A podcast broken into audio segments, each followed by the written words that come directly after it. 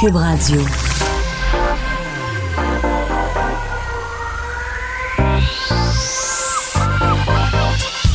Même l'été, le midi, faut rester informé. de 11 à 13, avec Vincent Dessureau et Joanny Gontier. Cube Radio.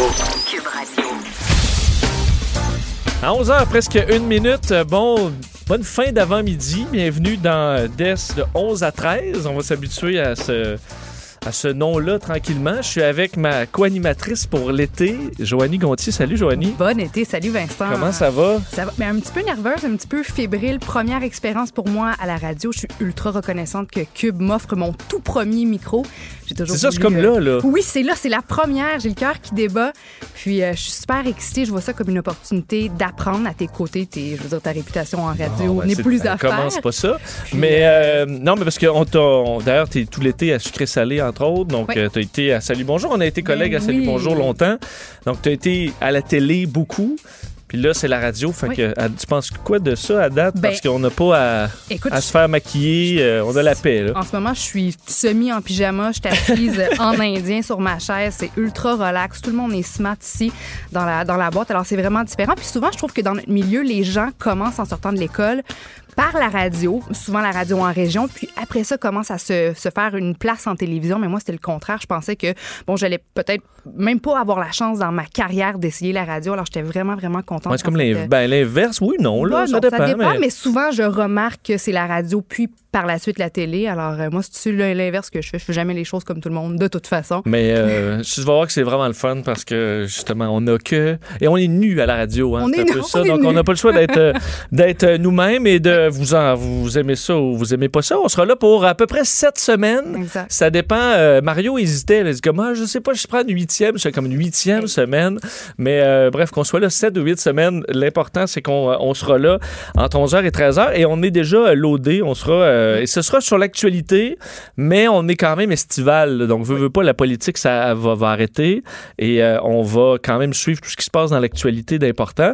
Euh, un mot pour commencer sur, on, on ressort d'un long week-end. J'espère que vous en avez profité. Il faisait super beau. Ça a été extraordinaire. Je pense que tout le monde en avait besoin parce que là, c'est comme on est, on arrive en juillet. Il faudrait peut-être que ça parte Oui. l'été. Puis là, on, on, on y est. J'étais, j'ai passé la fin de semaine au Oui. Oui, Euh, qu'est-ce que tu as fait là-bas, Vincent? J'étais au spectacle aérien international de Bagotville. Tu- T'étais pas là? Je pas Je- vu, là? non, je n'étais pas là, mais on, bon, on, t'es pilote d'avion dans la vie, tu as une passion pour l'aviation. Pour les non convaincus comme toi, est-ce que c'est un, une place le fun où aller? Est-ce que c'est un Ouais, festival fou. qui Ben, en peut, fait, euh, en divertir plus d'un? Ou- pourquoi je vous en reparle euh, aujourd'hui, c'est parce que un, un spect- le spectacle aérien en fin de semaine à Bagotville a attiré, ça a été une foule record, 143 000 personnes. Euh, dont le samedi 93 000 personnes au point. En fait, ça, on ils auraient atteint le dépassé le 100, mais ils ont dû à 13 heures, c'est tôt fermer le site euh, de l'aéroport de Bagotville parce que c'est juste, c'était juste trop de monde. Euh, et ça, admettons, à Montréal, un événement qui attire 100 000 personnes, on en parle pendant une semaine. là. Ça. Euh, je veux dire, on en. C'est d'ailleurs à 80 000 les plaines au festival d'été pour vous donner une idée de grandeur. Quand c'est plein là euh, à craquer au festival d'été, c'est 80 000 ça les plaines. Euh, puis on en Oui. parle et quand c'est au Saguenay, bon, on On fait écoute, parle pas. 93 000 personnes puis on en parle un peu dans les médias locaux. Dans le beurre. Et Oui. c'est pas c'est pas Mais beaucoup. Qu'est-ce qui fait que ça a été si populaire, cette édition-ci? Ben, il faisait vraiment beau, de un. C'est un événement qui est gratuit, c'est un événement qui est familial. Euh, tout le monde euh, reste que, que t'aimes ou pas, euh, tu t'intéresses ou pas aux avions. Le spectacle que ça donne dans le site. D'un, ce qui est intéressant, c'est que tu le vois. Tu n'es jamais caché, peu importe t'es où sur le site. C'est dans, dans les airs. C'est quelque chose qui, en famille, est super le fun.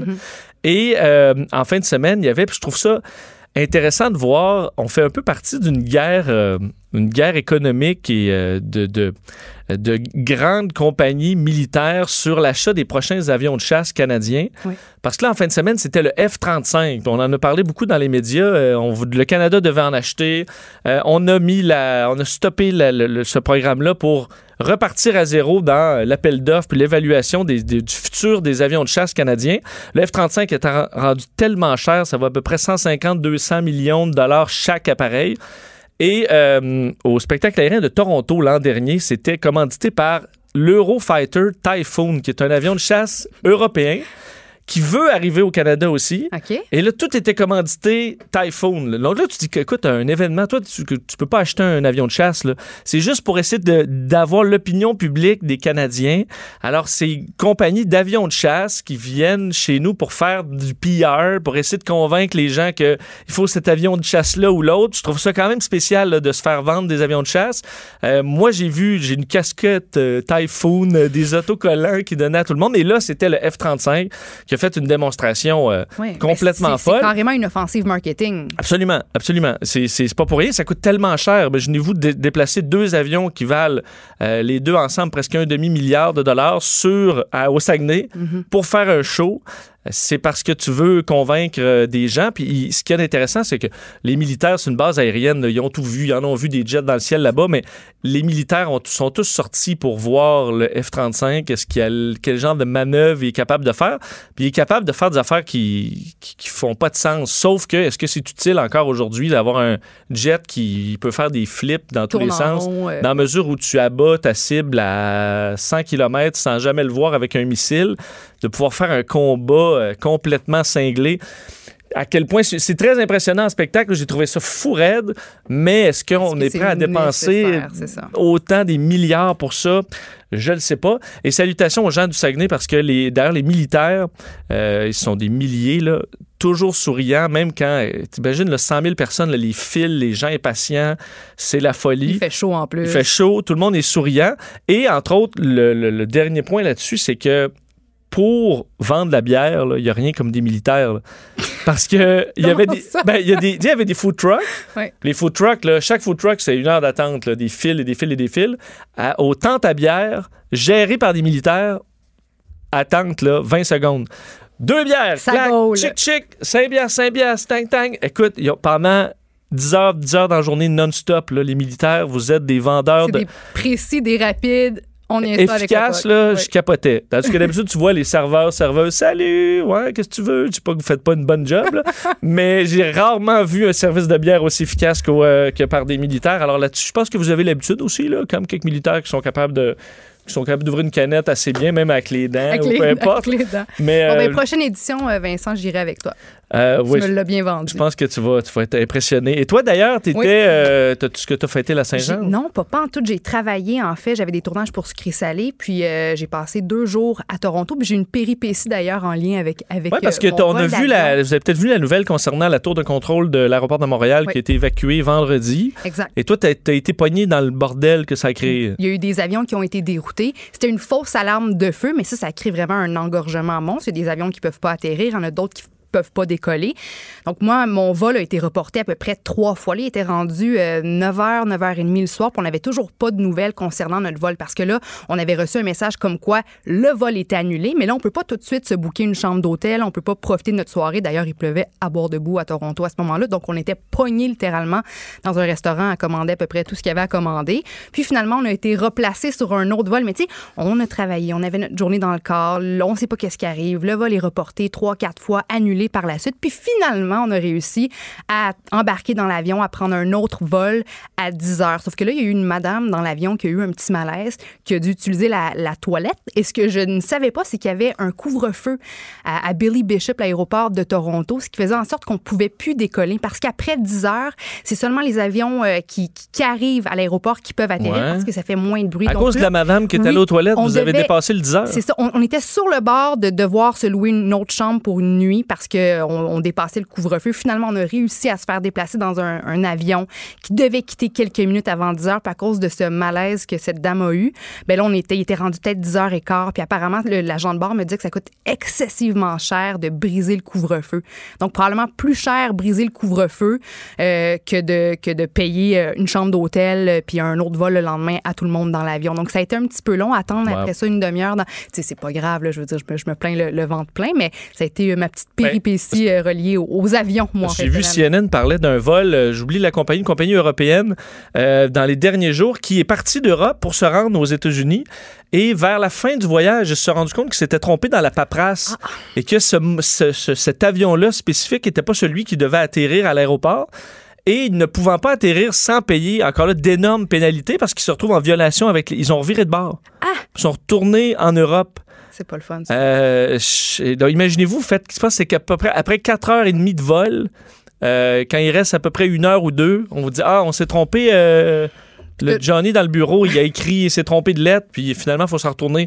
Et il se préférait payer tout ça, là, parce que le coût, je veux dire, l'essence, aller-retour, plus dé- dédommager les passagers, c'était quand même moins coûteux pour la compagnie que les amendes si, si euh, ils atterrissent sans. Ben, sans- c'est ça, c'est ça qui est étonnant. Il y a des balises, il y a des règles, puis, puis les casser, ben, ça, ça vient avec de- de- de- des frais énormes. Mais moi, c'est ça. Je n'étais pas au courant qu'il y avait des, des couvre-feux. Je me dis, l'aéroport est là. Bon, il y a des, des blocs, euh, des, des condos autour, mais à un moment donné, euh, c'est-. Il y a moyen de moyenner. Exactement, Bon. exactement. Et euh, donc, pas de Saint-Jean? Parce que Non, je- pas de, pas de Saint-Jean. Pour moi, toi? non, ben, je l'ai écouté un peu à la télé hier. Ouais. Mais c'est bizarre parce que moi, je viens d'une famille, tu sais, je suis très, très fière d'être québécoise. Je suis fière de ma patrie. Tant mieux si on a des concerts, des célébrations pour, pour célébrer la Saint-Jean. Moi, mes parents affichaient un drapeau du Québec euh, devant la maison euh, quand j'étais plus jeune. Donc, tu sais, on est très, très fiers. Mais je suis pas du type euh, rassemblement extérieur, soirée dans le quartier. Non, moi, je suis plus, je vais faire un souper avec des amis ou sinon, je vais prendre ça bien mollo. Puis j'étais curieuse, Vincent, aussi. Puis j'ai posé la question à mes abonnés sur Instagram. J'ai eu à peu près 1000 réponses pour les deux questions que j'ai posées. La première question, fêtez-vous la Saint-Jean? 926 réponses. Oui. 20% des gens, donc party entre proches, 184 personnes ont répondu oui, non, week-end comme un autre. Donc, Et Donc, la 80 des, euh, des, des, des, gens qui te suivent, des faites pas ça. 926 répondants à cette question-là, pour eux, la Saint-Jean, c'est un week-end comme un autre. Faites pas ça. Puis après ça, la deuxième question que j'ai posée, profitez-vous des spectacles gratuits dans les parcs? 1029 réponses. 23% des gens sortent profiter euh, des spectacles dans les parcs. 77 restent à la maison. Donc, quand même, 781 personnes restent à la maison pour un 248 euh, personnes qui, qui, euh, qui sortent Il profiter. y avait quand même l'air d'avoir une foule. Sûr que c'est plus les beuveries de l'époque. là. À l'époque, surtout à- sur la- les plaines d'Abraham. Ouais. Mais, euh, Mais il y a quand même un spectacle qui a beaucoup, beaucoup fait jaser, celui dimanche soir à l'espace 67 de, 67 de Montréal, plein d'artistes, entre autres Mariana Mazza qui était là avec son maillot bleu, son gros drapeau du Québec. Puis le Frenché, non pas Frenché selon ses dires, mais mais, c'est un de- bon. donner euh, un bon bec sur le caisseur c'est un bec plus, plus qu'un Ah, bec, ben, là, quand même. tu sais, elle te l'a étampé solide, là. Pas un bec de partie de Noël en famille. là. Non, non, c'est ça. Mais je veux dire, elle a quand même Mais c'est déjà, courage. elle- je veux dire, est-ce que, tu... Tu sais, je veux dire, Éric Lapointe euh, me semblait plus ou moins affecté par peut-être une quelconque substance, si on se fiait à son regard euh, assez vitreux. Je veux dire, Un paquet de Craveney, peut-être. peut-être, tu sais, peut-être la laine de cigarette, je sais pas. Il me semble que Mariana... a- Elle Ouais, parce que envie- ben, c'est surtout qu'en show. Peu importe que ce soit Éric Lapointe ou un autre, je suis pas sûr qu'en show, c'est là que tu sens le meilleur de la bouche. là. Non, Admettons, en milieu de show sur scène, là. Euh, après deux, trois, la batte bleue, je sais pas. Faudrait demander à Mariana. non, mais... Mais j'ai l'impression que n'importe qui en milieu de show, euh, c'est pas, c'est non, mais c'est pas là que ça se passe.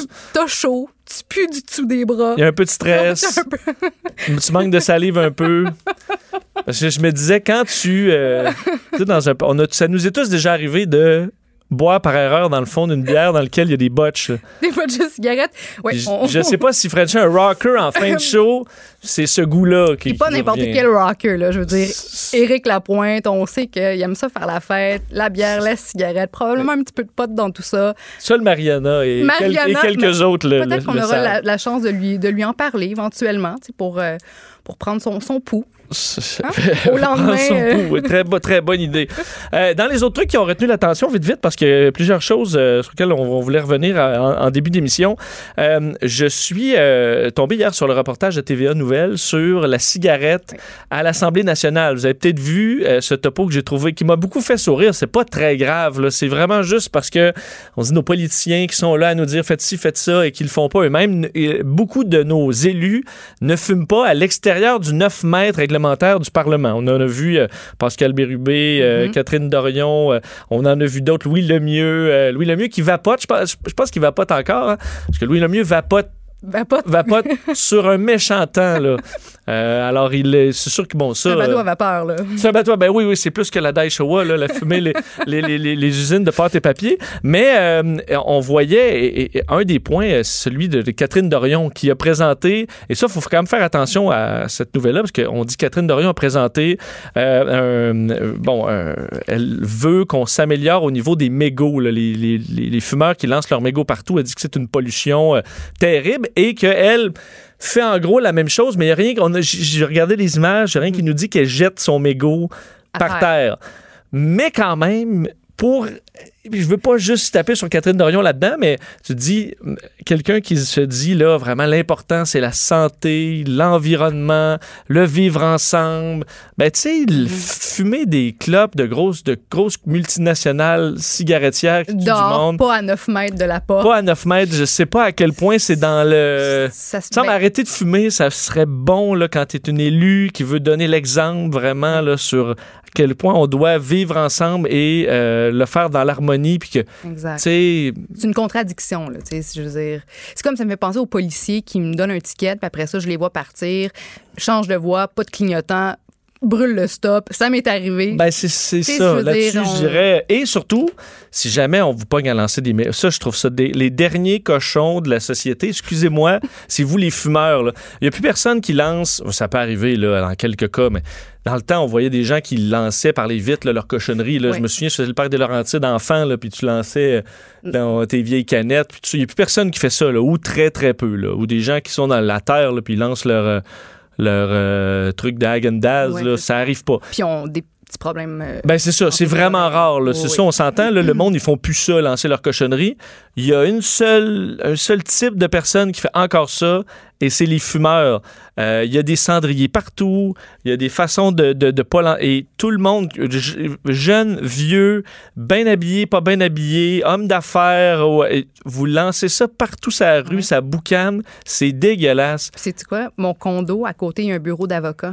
Puis tout le monde dans ce bureau-là fume. Devant chez nous, devant ma porte d'entrée, il y a à peu près 346 mégots de cigarettes. Je je suis à un poil d'aller leur acheter un gros cendrier puis de le foutre devant leur porte d'entrée. Mais il y a pas Ça cette culture-là. Chez nous, y a, ça pue, sont là avec leurs grosses cigarettes. Ça, ça pollue mon entrée. Ça, ça vient dans le. c'est une 2019. commu- ben, pas, c'est pas une communauté, là, mais tu sais, de nous, si on a arrêté de jeter tout, c'est parce qu'à un moment donné, tu vas te le faire dire. là. De nos jours, si je jette toutes mes affaires, à un moment donné, ramasse-toi, cochon. Ça- et, mais dans les fumeurs, vous devriez commencer à vous passer le message. là. Dire, Hey, tu sais, il y a un cendrier juste là, là ta clope à terre, euh, C'est Fais correct. deux là. pas de plus, puis voilà. Puis, ouais, ça fait partie du lot. Alors ça, améliorez-vous. Il faut croire que les, euh, les, euh, nos politiciens aussi ont un petit peu de travail à faire là-dessus. Alors une réflexion générale. Et je pense que je voyais Gabriel Nadeau-Dubois m'a fait sourire là-dessus. Lui, il fume même pas, là, mais hier, il a pris un petit peu la balle pour l'équipe en disant certains, parce qu'on le voyait quand même assis avec les... Ça, c'est-tu plate de sortir avec des fumeurs, là? Ouais. Genre dans le temps, quand t'avais, mettons, plus de collègues fumeurs que non-fumeurs, puis t'es pogné pour aller avec eux autres, là, fumer la clope à moins 30 ou... euh, Ou juste dans les bars à l'époque. Dans les bars à l'époque, là, on rentre chez nous, là, puis je Ah, ça, c'était dégueulasse. ça Nous, on a vécu ça quand même. Là. Je suis en mi-trentaine. là, puis Ouais. Je m'ennuie pas de cette époque-là. On disait que ça allait tuer tous les bars et les pubs. Ma mère Et, euh, va mettre tes vêtements dans le garage. Ouais, c'était dégueulasse. On s'ennuie pas de soir. ça. Alors, un petit peu de, un petit peu de travail. Cube Radio. De 11 à 13. Pour nous rejoindre en studio, 187 Cube Radio. 1877 827 2346. 11h23 dans DES 11 à 13. C'est le fun de découvrir son image sonore euh, tra- tranquillement. Et euh, dans le courant de l'été, on va parler, on va parler musique, euh, en fait, euh, très régulièrement avec Stéphane Plante qui est euh, ben, de Disque dur. On le connaît. Salut Stéphane. Salut Vincent. Ça va bien? Euh, oui, toi? Ben oui, bienvenue dans le show d'été. Merci. de un. Et on va commencer en parlant euh, de, de Bob Dylan parce qu'il y a un, film, et je sais que Joanie, tu as écouté une partie de ça hier. J'ai essayé. J'ai essayé. T'as essayé? Ah oui. J'ai trouvé ça très, très, très difficile à suivre. Des scènes saccadées qui se suivent pas. En fait, j'ai rien compris. Bon, euh, le Rolling Thunder Review, a Bob Dylan Story par Martin Scorsese. Euh, Est-ce que c'est un documentaire ou un film? C'est un documentaire. Oh, Parce ok, carrément. Que, carrément, parce que on, au départ, je regardais ça, puis j'ai regardé beaucoup de, de biopics cette année, des films biographiques sur Elton John et tout ça, puis on reproche souvent ces, ce genre de films-là d'a- d'avoir des faussetés, de, de véhiculer de des distorsions historiques. Là, je me disais, bon, un documentaire, je peux pas me tromper, c'est la vérité.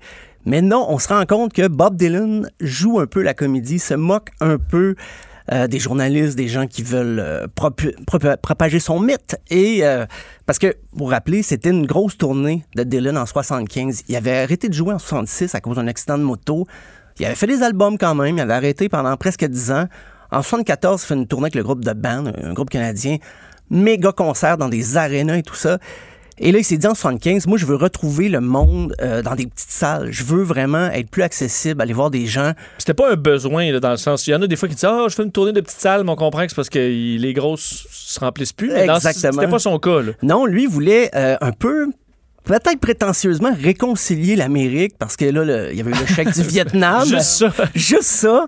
Mais tâche, euh, ben c'est ça, c'est que euh, beaucoup de gens, euh, le bicentenaire s'en venait aux États-Unis et des gens voulaient même pas fêter ça à cause de l'échec du Vietnam. Il y avait plein de, de- de promesses pas tenues. Premier, Amé- euh, premier président américain qui démissionne, Richard Nixon. Donc, il y avait une désillusion aux États-Unis. Et Dylan s'est dit, ben, on va faire une tournée le fun, un peu euh, brouillonne, un peu euh, tout croche. Et euh, le montage du film correspond un petit peu à ça aussi. Des, des scènes, c'est difficile à suivre. Moi, j'ai reculé des fois parce que je comprenais pas. Dans, dans une salle de cinéma, j'aurais eu de la misère, là, mais Ouais. j'ai été obligé des Parce qu'on fois. s'entend, t'es- t'es- je veux dire, t'as des connaissances musicales comme on n'aura jamais dans nos vies. Donc, t'as des- quand même, une, non, mais t'as quand même une bonne base que quelqu'un qui connaît plus ou moins euh, Dylan, il va être tout mêlé. Euh, oui, je pense que oui. Ben, c'est ça. Moi, je suis très, très grand public. là. Je connais Bob Dylan. Je m'intéresse à ce film-là, euh, que je croyais être un documentaire, mais finalement, il y a de la fiction qui est mélangée Ah au côté documentaire. Puis là, c'est une trame d'histoire qui ne se suit pas, à mon avis. Moi, j'ai j'ai décroché après, après une demi-heure. là. Mais c'est Ah, ben, des acteurs ou c'est des images? Parce que c'est des images d'archives. Comment on peut mentir là-dessus? Il y a des images d'archives, mais on fait intervenir des témoignages d'acteurs. Comme même le, mari de Bette Midler, il joue le rôle. Et dans le film, là, ça passe, c'est tellement fluide que là, tu vas chercher le nom de ce réalisateur-là qui joue un rôle dans le film, mais finalement, non, c'est pas vrai. Ce monsieur-là n'a pas existé. Il y a Sharon Stone, qui joue son propre rôle, qui dit qu'elle a- elle a découvert Bob Dylan dans les années 70. Bob Dylan lui a dit, ben, joins-toi à la tournée, euh, même, tu feras n'importe quoi backstage. Et finalement, ça, c'est une blague. Sharon Stone n'a jamais... euh, Pourquoi ça sert de, de- de faire ça? Pourquoi est-ce qu'on ne fait pas juste un vrai documentaire ou sinon un film fictif inspiré de? c'est le mythe Dylan. Dylan, il veut. Euh, on- J'ai dit ça, là, ça- comme s'il y avait un gros ego, là. Ben, oui, il y en a un. en a. Mais je pense qu'il voulait se moquer un petit peu avec tout ce qui était venu après le prix Nobel, tout ça. Les gens étaient après lui. On a toujours voulu qu'il se, qu'il dise son opinion sur tout. Et là, il s'en moque un peu, il ressort des images d'archives. Et là, c'est vrai que les, scènes en spectacle, c'est authentique. Donc, tout ça se tient. Euh, beaucoup ont reproché qu'il n'y avait pas une assez grande place à la musique. C'est vrai que tu n'as pas la totalité du spectacle. Le spectacle durait trois heures à la fin. Mais ce qui est vrai, par contre, c'est la logistique boiteuse du show, de la tournée. Au début, il était quand même une dizaine de musiciens, mais là, à la fin, il y a des invités qui s'ajoutaient. Des poètes, des, Des- poètes oui, qui ben- racontent n'importe quoi, qui ont l'air déconnectés avec la réalité, là, pétés, là, excusez-moi le terme, là, mais qui ont fumé probablement un Ouais. gros joint avant de monter sur scène. là. Puis Allen Ginsberg, c'était aussi du LSD pas mal qui, qui prenait. C'était un. Ben, rendu là dans sa carrière, il était moins pire que dans les années 60, mais Dylan, il voulait qu'il y ait des poètes à travers ça. Lui, il voyait ça comme un grand cirque qui se promenait dans l'Amérique. Il se maquillait, il y avait des masques. Ouais. Donc, c'était assez. Mais est-ce que ça a été un point euh, important pour lui, pour l'après? C'est, disons qu'il n'a pas fait une passe de cash avec ça parce que il a pas tant investi de ses poches. Il venait de faire beaucoup d'argent avec la tournée de 74 où là, il remplissait des arénas. Mais les producteurs, euh, ben, la compagnie CBS aussi, son, son label, a dit, ben, essaie de booker des salles plus grosses. Et parce que lui, il disait 3000 places, c'est parfait. Tu sais, je peux rencontrer les gens. Puis il y avait de, son équipe qui allait voir les, la- les populations. Il allait jouer dans des villes où il n'y avait jamais de gros shows comme ça. Et les gens arrivaient carrément avec des petites affiches, puis hey, venez voir ce soir Bob Dylan, comme si c'était des saltimbanques. Mais ça, c'est pas très payant comparativement au gros spectacle que Dylan avait toujours fait. Et là, les producteurs, dans le film, on voyait les producteurs qui se disaient OK, arrête de faire des petits shows comme ça, tu perds de l'argent, vous êtes rendu 15 personnes sur scène. Et là, tu vois l'équipe de tournée avec un tableau et essayer de couper. Dans quoi on va couper? L'alcool. On va prendre l'alcool moins cheap. OK, on va plus cheap. Et parce qu'ils voulaient pas couper les musiciens, ils voulaient pas dire, euh, mais c'est les poètes à un moment donné qui ont écopé. Ils ont enlevé les poètes du show. Là, les poètes étaient rendus comme des roadies. Allen Ginsberg, le grand poète américain, était rendu qui portait les bagages de, de Bob Dylan et du reste de la, de la troupe. Donc, ça, c'est vrai. Là. Par contre, ça, c'est vraiment un côté, quand ça va mal dans le film, quand c'est drôle, là, tu sais que c'est romancé un peu, mais les, les mauvais côtés sont authentiques, mais faut vérifier. Parce que même le plus grand fan de Dylan peut se laisser berner quand même là-dedans. Et c'est vrai que la musique est pas omniprésente, mais le film, il est peut-être trop long. Globalement, là, il est vraiment long. Surtout, c'est c'est difficile à suivre. là. Moi, ça m'a pris... Euh, toi, t'as- t'arrêtais après une demi-heure, tu disais, Joanie. Moi, c'était, ça a pris peut-être ce temps-là avant que je comprenne. Ah, OK, je vais le reg- regarder au complet là, parce que je vais en parler, c'est important, mais ça a pris ce temps-là avant que je comprenne. ah, OK, il y a une petite part de, de fiction là-dedans. Tout ça est entremêlé, entrecoupé. Mais les fans de Dylan, soit ils vont l'adorer ou vont le détester, ce film-là. Je pense Ça pas va que être un ou l'autre. Je pense pas qu'ils vont être indifférents. Donc, il se place. euh, Parce qu'il y en a eu quand même plusieurs là, récemment. C'est lequel ton. Dans, parce que dans la dernière année, ton préféré dans le style? Dans le style euh, documentaire ou plus Ben, dans tout ça, parce qu'on a eu. euh, ben là, il y a celui sur. euh, Elton sur John. Elton John, il y a eu celui sur Freddie Mercury, il y a eu euh, la, la- sur euh, Motley Crue, Motley Crue, dont on a qui était parlé, dans un euh, autre style aussi. oui. C'est lequel euh, T'es t'es places co- comment C'est euh, Oh, euh, ben? Rocketman me, me plut. Ben, et si on m'avait dit, ah, c'est une comédie musicale, je serais allé à reculons ou je serais peut-être même pas allé. Je, je suis pas fan de comédie ouais musicale. quand ça se met à chanter de même, euh, tu sais, tout le monde parle, ça claque des doigts, puis ça part. Là, j'ai, je le savais pas. Et finalement, je me suis rendu compte que c'est ça qui donnait le ton. Vu que c'est une comédie musicale, on nous vend pas un film réaliste. Rocketman, on dit oui, il y a des événements qui sont arrivés.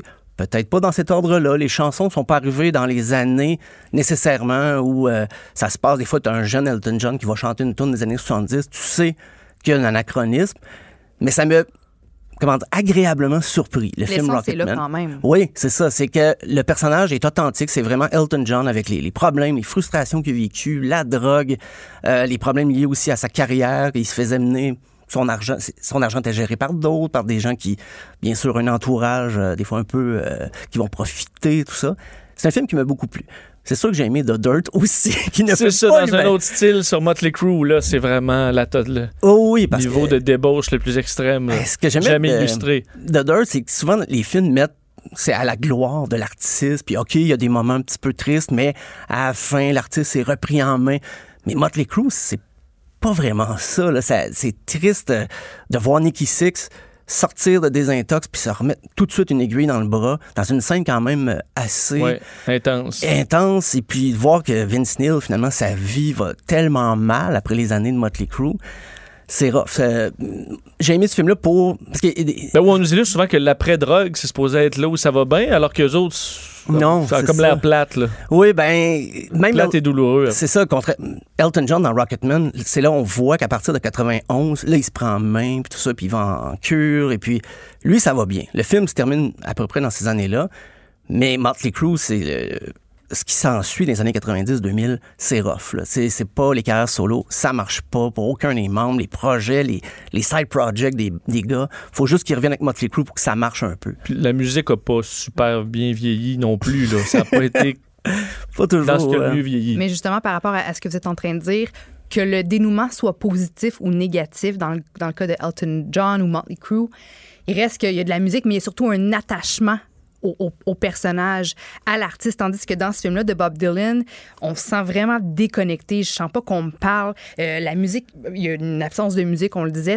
donc on se sent pas impliqué, attaché. Il y a pas d'émotion, je trouve, dans ce film-là, comparativement à ceux que vous, que vous venez de mentionner. Ben, surtout que c'est. C'est présenté comme un documentaire, mais des fois, on voit que Bob Dylan joue la comédie pareil. Parce que quand il y a des scènes, il parle avec des gens backstage et puis il leur soutire des confidences, tout ça. Mais sur le coup, je me disais, mais mon Dieu, il, il se la joue même dans l'intimité. Mais oui, il se la jouait parce que c'était, euh, excusez l'expression, stagé. Ben, arrangé avec le gars des vues, c'est le cas de le dire. Il faisait son show, il savait qu'il était filmé. Même dans l'intimité, qui, est- qui est une fausse intimité. Parce que des fois, je me disais, ah, mais avant que je comprenne, là, je me disais, le, le réalisateur a vraiment saisi des moments de conversation, là, mais tellement, quel œil avisé. Mais non, Je t'ai fait avoir un Tout peu. je me suis laissé prendre et j'ai compris assez vite. Donc, si on l'écoute, au moins, on le sait, là, que. Oui, on euh, désolé. laisser quand même beaucoup. Désolé, Bob, j'ai vendu ton punch, mais Donc, on passe ou on l'écoute quand même? on l'écoute. On l'écoute Si quand on même. aime euh, Dylan, là, oui, oui. c'est- Stéphane Plante, euh, de Disque dur, un gros merci. Merci, Vincent. Merci, Joanie. On vient. Jusqu'à 13, Vous écoutez DES de 11 à 13. Cube Radio. Hier soir, euh, je l'ai écouté en direct, euh, le retour de David Saint-Jacques qui était très attendu au Québec en pleine Saint-Jean quand même. C'est assez particulier après six mois en orbite. Euh, et on l'a suivi, David, il a été super, je l'appelle David, là, comme si c'est... Dave, ah, ben oui, je l'ai, écoute, moi puis lui. Mais on, on l'a suivi parce qu'il a été, puis d'ailleurs, moi, à, Salut Bonjour Week-end, j'ai passé plusieurs de ses vidéos parce qu'il a été très généreux, un peu comme Chris Hadfield l'avait fait avec des vidéos de lui en orbite en train de montrer toutes sortes de, choses qui nous apparaissent banales sur Terre, mais qui, en, en, apesanteur, deviennent très spéciaux. Il a euh, travaillé beaucoup avec les jeunes aussi, dans des conférences de presse super généreux. Euh, il a fait des expériences pour les jeunes aussi. Donc, ça a été vraiment, je pense, pour le... Très accessible. Ben oui, c'est ça. Il a l'air accessible. Ça a l'air à lui faire plaisir d'intéresser les jeunes à la science. Alors, pour le programme spatial canadien, c'est ça me semble être une réussite sur toute la ligne, mais pour aussi une génération de jeunes qui vont s'intéresser à la science, de le voir partir. Moi, je me souviens, c'était plus Julie Payette à mon époque. Là, pendant six mois, là, on s'entend, euh, c'est des, des, longues missions. Ça a été très intéressant de le voir. On espérait que ça se passe bien le retour. Ça s'est bien passé, avec quand même les euh, difficultés que, qui sont annoncées par un retour sur Terre en Soyuz, qui semble vraiment pas de tout repos. Euh, pour en parler, les spécialistes en mission spatiale rejoignent Benoît, Benoît Laplante. Benoît, bonjour. bonjour. Ça va bien? Ça va très bien, vous deux? Ça va très bien. Euh, je sais pas si vous avez sûrement écouté ça en direct euh, hier soir. Euh, on a compris, bon, on le disait, là, puis vous le disiez, les experts, c'est pas facile un retour euh, sur Terre pour en capsule Soyuz. Puis clairement, David Saint-Jacques qui a goûté hier. Ben, David disait lui-même euh, après le retour en disant que la gravité n'était pas son ami, donc ça vous dit clairement euh, de, la façon qu'il se sentait. Vous savez, on, on, a beau faire de la simulation euh, sur tout ce qui peut arriver là-haut, panne d'ordinateur, dépressurisation, feu à bord de la station, peu importe. La seule chose qu'on peut pas vraiment s'entraîner à, prévoir, c'est comment notre corps va réagir au retour sur Terre, à la gravité, et à tout ça. Donc, donc c'est des choses qu'on s'attend. Il, il, y a des choses, il y a pire que ce qu'on a vu de David hier. Là, c'est euh, des mots des mots de cœur. C'est pas, c'est quelque chose qu'on peut s'y attendre. Mais oui, ça n'a pas été, ça a pas été facile de, descendre sur Hughes hier. Puis euh, par la suite, ben, je pense que le tout va aller de mieux en mieux. Mais il y en a quand même pour une couple de semaines avant de se sentir, euh, comme on dit en, québécois, en top shape, comme on dit. Parce que ça, on l'a vu hier un peu. Ben, en fait, on nous le cachait un petit peu là, parce qu'on comprend en fait qu'il était malade. J'entendais, on disait, il a un malaise, mais bon, il, il a mal au cœur, comme nous qui ressort d'un manège qui a été beaucoup trop intense. C'est à peu près ça. Comment on peut décrire son je pense qu'il se sent écrasé par la gravité terrestre. Nous, on, on, l'oublie qu'on est écrasé par ça, mais lui, il le ressent énormément. Je suppose que s'il son oreille interne a perdu un peu l'habitude. Comment on peut décrire ses sensations euh, après, euh, après qu'il soit rendu habitué de voler carrément dans l'espace?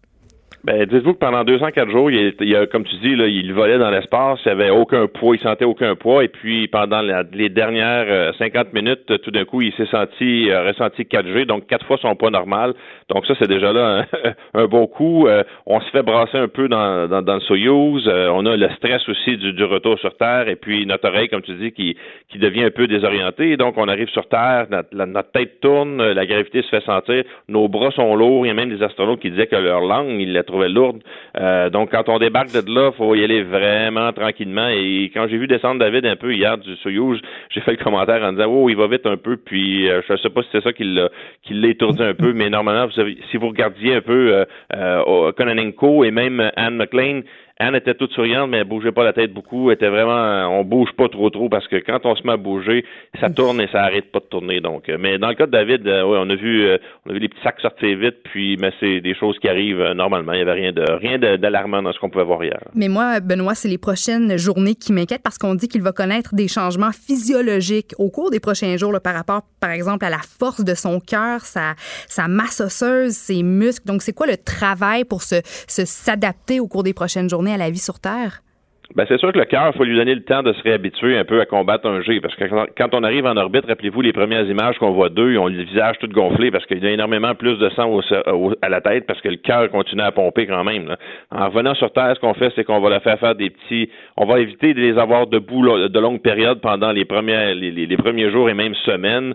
On va les faire reposer. À chaque jour, ils vont prendre une heure ou deux d'examen avec les médecins, non seulement pour voir comment leur condition s'améliore, mais comparé avec euh, la condition qu'ils avaient avant de partir parce qu'on fait beaucoup d'expériences sur les changements sur le corps humain pour éventuellement euh, voir comment ça va être quand on va retourner à la, Lune ou aller sur Mars. Donc, on fait ces, mhm. ces choses-là. Et puis, tranquillement, pas vite, l'amener à faire un peu d'exercice, faire des expériences, à savoir même des choses, là, jouer euh, avec des jeux, en remettant des cubes à la bonne endroit, voir comment notre perception des couleurs, comment notre perception, euh, parce que certains astronautes qui reviennent d'une longue mission, leur acuité visuelle a diminué un peu. On ne sait pas encore pourquoi ça se fait comme ça. Et puis, graduellement, on il y en a environ pour 45 jours. Dans 45 jours, ils devraient être en mesure de faire des choses standards, des choses normales, de marcher, de se déplacer, de pouvoir commencer à conduire dans quelques semaines. Mais il y en a pour au moins un bon six mois, un an avant que son corps reprenne sa forme complète, euh, la, densification de ses os, euh, ses, muscles aussi, son cœur. Donc, ça va prendre un peu de temps avant que tout ça se remette, se remette en bonne fonction. Puis 204 jours, c'est un record euh, pour un Canadien. Qu'est-ce qui détermine le nombre sécuritaire de journées qu'on peut passer dans la station spatiale sans qu'on revienne puis qu'on on, meure à la limite, qu'on soit vraiment trop magané? Là? Ben, vous avez euh, Scott Kelly, qui est un astronaute américain, qui était avec un astronaute russe qui ont passé un an en orbite euh, en 2015-2016. Donc, on voulait vraiment voir quels étaient les effets d'une longue durée en orbite. Euh, Scott est revenu sur Terre et il disait qu'après deux mois, il avait encore mal aux pieds par le poids de son corps sur ses pieds. donc, mais il est quand même en bon état aujourd'hui. Là. dans le cas de David, oui, 204 jours, c'est la plus longue mission dans la station spatiale pour un Canadien. C'est pas lui qui a le record là, de, de, de, temps en orbite, c'est Robert Thurst qui l'a encore avec deux, un jour de plus, 205 lors de deux missions. Mais pour, euh, pour nous, 205 jours, 204 jours, c'est, c'est en dedans des limites. Il n'y a pas vraiment de problème. Là, on a un Américain à bord qui va revenir seulement qu'au mois de février l'an prochain. Donc, on veut vraiment expérimenter avec le corps humain, savoir quels sont les, les effets à longue durée, euh, le côté radiation aussi, parce qu'en étant à cette altitude-là, ben, la protection qu'on a ici au sol n'est pas la même en fonction des radiations qui viennent du, soleil. Donc, euh, il y a tout ça qu'on, étudie pour voir qu'est-ce qui va se passer quand on va décider d'aller vers Mars. Il y a quand même, le, visiblement, puis on, le saisit un peu, puis j'en voyais, puis je voyais euh, Donald Trump qui disait, là, la NASA s'en va sur la Lune, mais c'est pas la Lune qu'on veut, là, on est allé il y a 50 ans, c'est Mars, puis on comprend euh, que c'est vraiment difficile, puis c'est pas fait, là, des très longues missions, à voir l'état de trois astronautes, je veux dire, super entraînés, en bonne forme, santé euh, parfaite, qui reviennent après six mois, puis je veux dire, on les transporte, puis le chef de mission, euh, le russe, était aussi blanc comme un drap. Mm-hmm. On comprend que c'est des mois de réhabilitation pour des gens en super forme, des missions de, qui dureraient des années. On n'a pas encore trouvé comment s'assurer que ça puisse se faire de façon sécuritaire pour les humains. Absolument, tu as raison. Euh, je regardais les, les trois hier. Il n'y avait pas, il n'y avait pas un qui était rougeau dans, dans les trois. Là. C'est, euh, vraiment. Il était pâle. Il faut dire qu'ils n'ont pas vu de soleil depuis six mois, là, à peu près comme au Québec avant, la semaine passée. Là, mais non, c'est, c'est pas facile pour eux. Puis il y a l'autre question aussi. Il y a le côté de technologie. Là. Euh, présentement, on envoie des, des humains seulement qu'à 400 km en orbite. Là. On les envoie pas à la Lune, qui sont pas mal plus loin. Donc, il y a le côté lanceur, équipement. On n'a pas encore ces équipements-là. Et comme tu dis, oui, il y a le côté humain.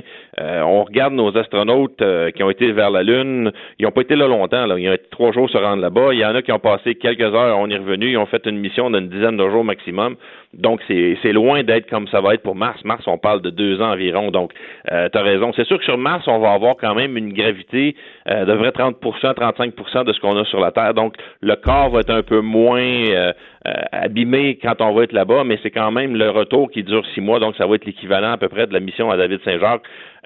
donc, tu as raison. faut, faut, on est loin encore de, de, la recette secrète pour savoir comment on va entraîner nos astronautes, quel type d'entraînement qu'on va continuer à leur faire faire en orbite ou dans ou sur Mars pour être capable de les revoir sur, Terre en bonne forme par la suite parce que leur vie continue par la suite.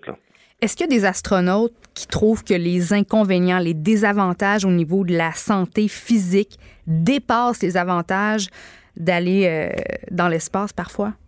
Parce que c'est beaucoup de travail. Je dirais que 99,999% des astronautes vous diraient qu'ils retourneraient même malgré les, euh, les, effets secondaires du retour sur Terre. L'effet de voir notre planète de, de, de 400 km, de voir tout ça là-haut, le, le, le, feeling de pouvoir voler à l'intérieur de la station spatiale, puis tout ça, euh, ça n'a pas de prix. Donc, euh, je vous dirais que mhm. tous ceux qui sont revenus vous diraient, bon, j'y retourne demain matin, il n'y a pas de problème. Si je ne m'abuse, je sais que David avait très hâte de, de, de retrouver sa famille, mais je pense aussi qu'il y avait une petite tristesse à l'idée de quitter l'espace après les les, les 204 jours parce qu'il disait qu'il continuait quand même à voir une grande amélioration en tant qu'astronaute, même après tout ce temps. Donc, j'imagine qu'il y a un deuil aussi à faire quand on quitte l'espace.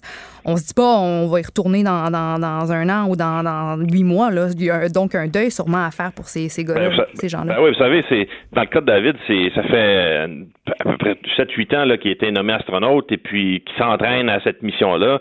On, notre vie est mise de côté pratiquement pour faire ça. On s'entraîne, on, on déménage à Houston, on met énormément de sacrifices lors de l'entraînement, soit aux États-Unis ou en Russie ou au Japon ou ailleurs. Et puis euh, on s'entraîne pour ce but-là. On fait ce but-là, c'est un peu comme un rêve. On le vit à 100 000 à l'heure ou à 28 000 km heure, on pourrait dire. Là. Mais on revient sur Terre et puis paf, c'est terminé. Et c'est là que, oui, tu as raison. C'est un peu comme. c'est- un peu. pas tout à fait la même chose, mais imaginez quand vous préparez un voyage, là, que vous préparez, vous avez hâte de le faire, vous avez hâte de le faire. Quand vous revenez, il y a un petit down un peu du retour. Mais dans leur cas, eux, c'est vraiment une carrière qui se termine. Euh, oui, il avait hâte d'avoir sa famille. Et puis, dans le cas de David, ben, à l'âge qu'il a là, puis avec le nombre d'astronautes canadiens qu'on a en liste et le nombre de fréquences qu'on a un astronaute en, en orbite, c'est probablement la seule chance qu'il y a eu d'aller en orbite. Là. Et euh, on a Jeremy Hansen qui va être probablement le prochain en 2024-25. Et on en a deux autres. par- On a Josh, puis on a, on a, la- on a deux astronautes par la suite qui sont là. Donc, sa chance de retourner en orbite, à moins qu'on développe des choses qu'on ne connaît pas encore aujourd'hui, c'est pratiquement zéro. Donc, c'est l'accomplissement de tout ça et puis dire, ben, garde, c'est fait, là. Je passe à autre chose. là. Fait que ça, c'est, oui, t'as raison. C'est un, ça doit être assez difficile euh, psy- psychologiquement, mais on a quand même un bon suivi physique et psychologique de la part des astronautes, euh, des, médecins, tant de la NASA que de l'Agence spatiale canadienne. Donc, pas d'autres astronautes canadiens avant à peu près 2024. euh, c'est à Ben, peu près si ça on qu'on suit- sait. non, c'est tout, tout est en fonction du budget qu'on met pour euh, le gest- la gestion du programme de la station spatiale. Le Canada est le pays qui met le moins d'argent là-dedans, donc c'est nous qui avons le moins d'astronautes qui y vont. Dernier astronaute canadien, Chris Hadfield, 2012-2013, euh, David Saint-Jacques, 2018-2019. Donc si on fait le calcul, puis on rajoute 5 ans, 2024-2025, c'est à peu près ça qu'on qu'on peut penser. Euh, puis, ben, je pense bien que ça va, c'est ce qui va, devrait se passer là. Et rendu là, parce qu'on se questionne déjà sur la, un peu l'avenir de la station spatiale. Je voyais que la NASA était maintenant ouverte à, entrer du, commercial là-dedans, des compagnies qui pourraient s'intéresser à développer des trucs avec la station spatiale. Est-ce que tranquillement, on, arrive un peu au bout de l'intérêt de la station spatiale au niveau scientifique? Pour le prix que ça coûte, évidemment. Ben, le côté scientifique de la station, le, pre- le- le premier but de la station, euh, c'était vraiment de faire l'étude sur le corps humain pour de longues périodes, comme on fait là un peu, euh, ce que les Russes faisaient avec Mir ou avec euh, ce qu'on pouvait faire dans le passé avec Skylab, mais vraiment de, de- d'étirer ça le plus possible pour avoir vraiment cette chance-là. Et on voulait aussi amener le côté industriel à faire du développement sur ben, le côté de la santé. Est-ce qu'on peut, qu'est-ce qu'on peut faire du côté du cancer, des choses comme ça, développer des, des nouveaux matériaux dans un autre environnement. Euh, je pense qu'on est rendu à un point où il faut commencer à penser euh, à l'après, euh, à l'après, ISS, si vous voulez, là, et puis c'est ce qu'on tente de faire, d'a- d'aller chercher un peu d'argent, parce qu'il faut pas, faut pas se le cacher, ça va coûter, euh, je crois, je voyais quelque chose comme 40 milliards retourner sur la Lune, donc ça va être énormément d'argent, et on va vouloir financer la station spatiale, qui est quand même certifiée encore au moins jusqu'en 2028, si ma mémoire est fidèle. Euh, donc on va vouloir rentabiliser cette station-là en donnant la chance à des gens, des gens qui sont pas mal plus riches que nous, là, euh, d'aller sur la station, parce qu'on va parler de, plusieurs millions de dollars pour aller là-haut, 35 000 dollars par soir, passer la nuit à bord de la station, mais il faut quand même s'y rendre et revenir. Et puis SpaceX, je crois qu'ils chargent quelque chose comme 60 millions pour euh, des, euh, des astronautes dans, dans leur euh, vaisseau futur. Donc, euh, c'est des choses qui vont venir. Est-ce qu'on va vouloir la, la, la commercialiser encore plus? Oui, ben c'est un petit peu, vous savez, c'est un peu comme l'aviation. Rappelez-vous, l'aviation, dans le début des années 1900, c'était des quelques privilégiés qui volaient. Ben, aujourd'hui, ben, Vincent, tu voles toi aussi, moi aussi, c'est, c'est tout le monde, monsieur tout le monde qui peut voler. Donc, c'est la même chose qui va arriver avec la station spatiale. C'était les privilégiés qui pouvaient y aller. Et puis, graduellement, ben, ça va être un peu plus monsieur tout le monde qui va y aller. Les médias sociaux aussi doivent aider maintenant avec la commercialisation parce que je vous dire avant, il y a quelques années, on ne pouvait pas faire une entrevue euh, avec l'astronaute, on n'avait pas sa présence sur les médias sociaux. Puis maintenant, ils sont devenus tellement, tellement accessibles grâce aux médias sociaux que ça donne, c'est invitant. Il y a de plus en plus de gens qui sont curieux à propos des, des missions puis de la navette spatiale. Donc ça, j'imagine que point de vue, encore une fois, marketing, ça, ça, ça peut aider, non? Ça, l'aide, ça l'aide beaucoup. Puis une des choses, comme tu dis, non seulement les médias sociaux, mais toute l'information qu'on, est capable d'aller chercher de la station, euh, aller sur le site de, la, NASA TV ou même il y a des caméras qui sont sur la station qui braquent, sont braquées sur la terre en continu. C'est de la haute définition. Les images sont fantastiques. Donc pour des compagnies qui veulent travailler sur ces choses comme là, comme ça, euh, tu, tu le dis, la porte est ouverte maintenant à intéresser les gens ou les entreprises à aller vers ça. Et puis ce que moi j'espère, c'est que euh, les jeunes qui aient la chance d'avoir, que ce soit pour être astronaute, peu importe, qui voient la chance qu'ils ont peut-être d'aller travailler dans le domaine de la science et des choses comme ça pour euh, améliorer ces systèmes-là ou les appliquer sur Terre. Donc, c'est euh, c'est vraiment une belle porte qui s'ouvre pour le commercial et pour euh, la population aussi. Benoît, avant de vous laisser aller, parce qu'on on parlait de, du tourisme spatial, où dans les prochaines années, ce serait peut-être plus accessible. Peut-être une ombre au, tab au tableau là-dessus, c'est les, les, débris spatiaux. Je voyais que l'immense salon aéronautique du Bourget, une équipe, une start-up canadienne, North Star Earth and Space, qui travaille euh, il veut proposer en fait des solutions pour faire face au problème des, débris spatiaux avec une flotte de satellites qui serait capable de suivre euh, à peu près un demi-million de ces débris-là en, temps réel dans l'espace dans le but de les éviter puis qu'il n'y ait pas de contact. Euh, on voyait hier SpaceX a lancé juste hier 24 satellites en fait dans les dernières heures. Euh, est-ce que ça c'est un problème qui devient vraiment critique?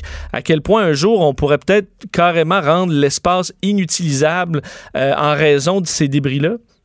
Ben, débris spatial, oui. Débris spatial, là, présentement, on en, on en suit environ près de 100 000 à partir de, de NORAD en, aux États-Unis. Puis, je dois vous dire que souvent, euh, la station spatiale doit modifier son orbite ou son altitude en fonction d'éviter les, euh, les débris. Puis, à l'occasion, ce qu'on fait, c'est qu'on va pivoter les panneaux solaires vers le soleil et prendre une photo où on calcule les petits trous que dans les panneaux solaires pour calculer le nombre de, de, de fois que la station a été frappée.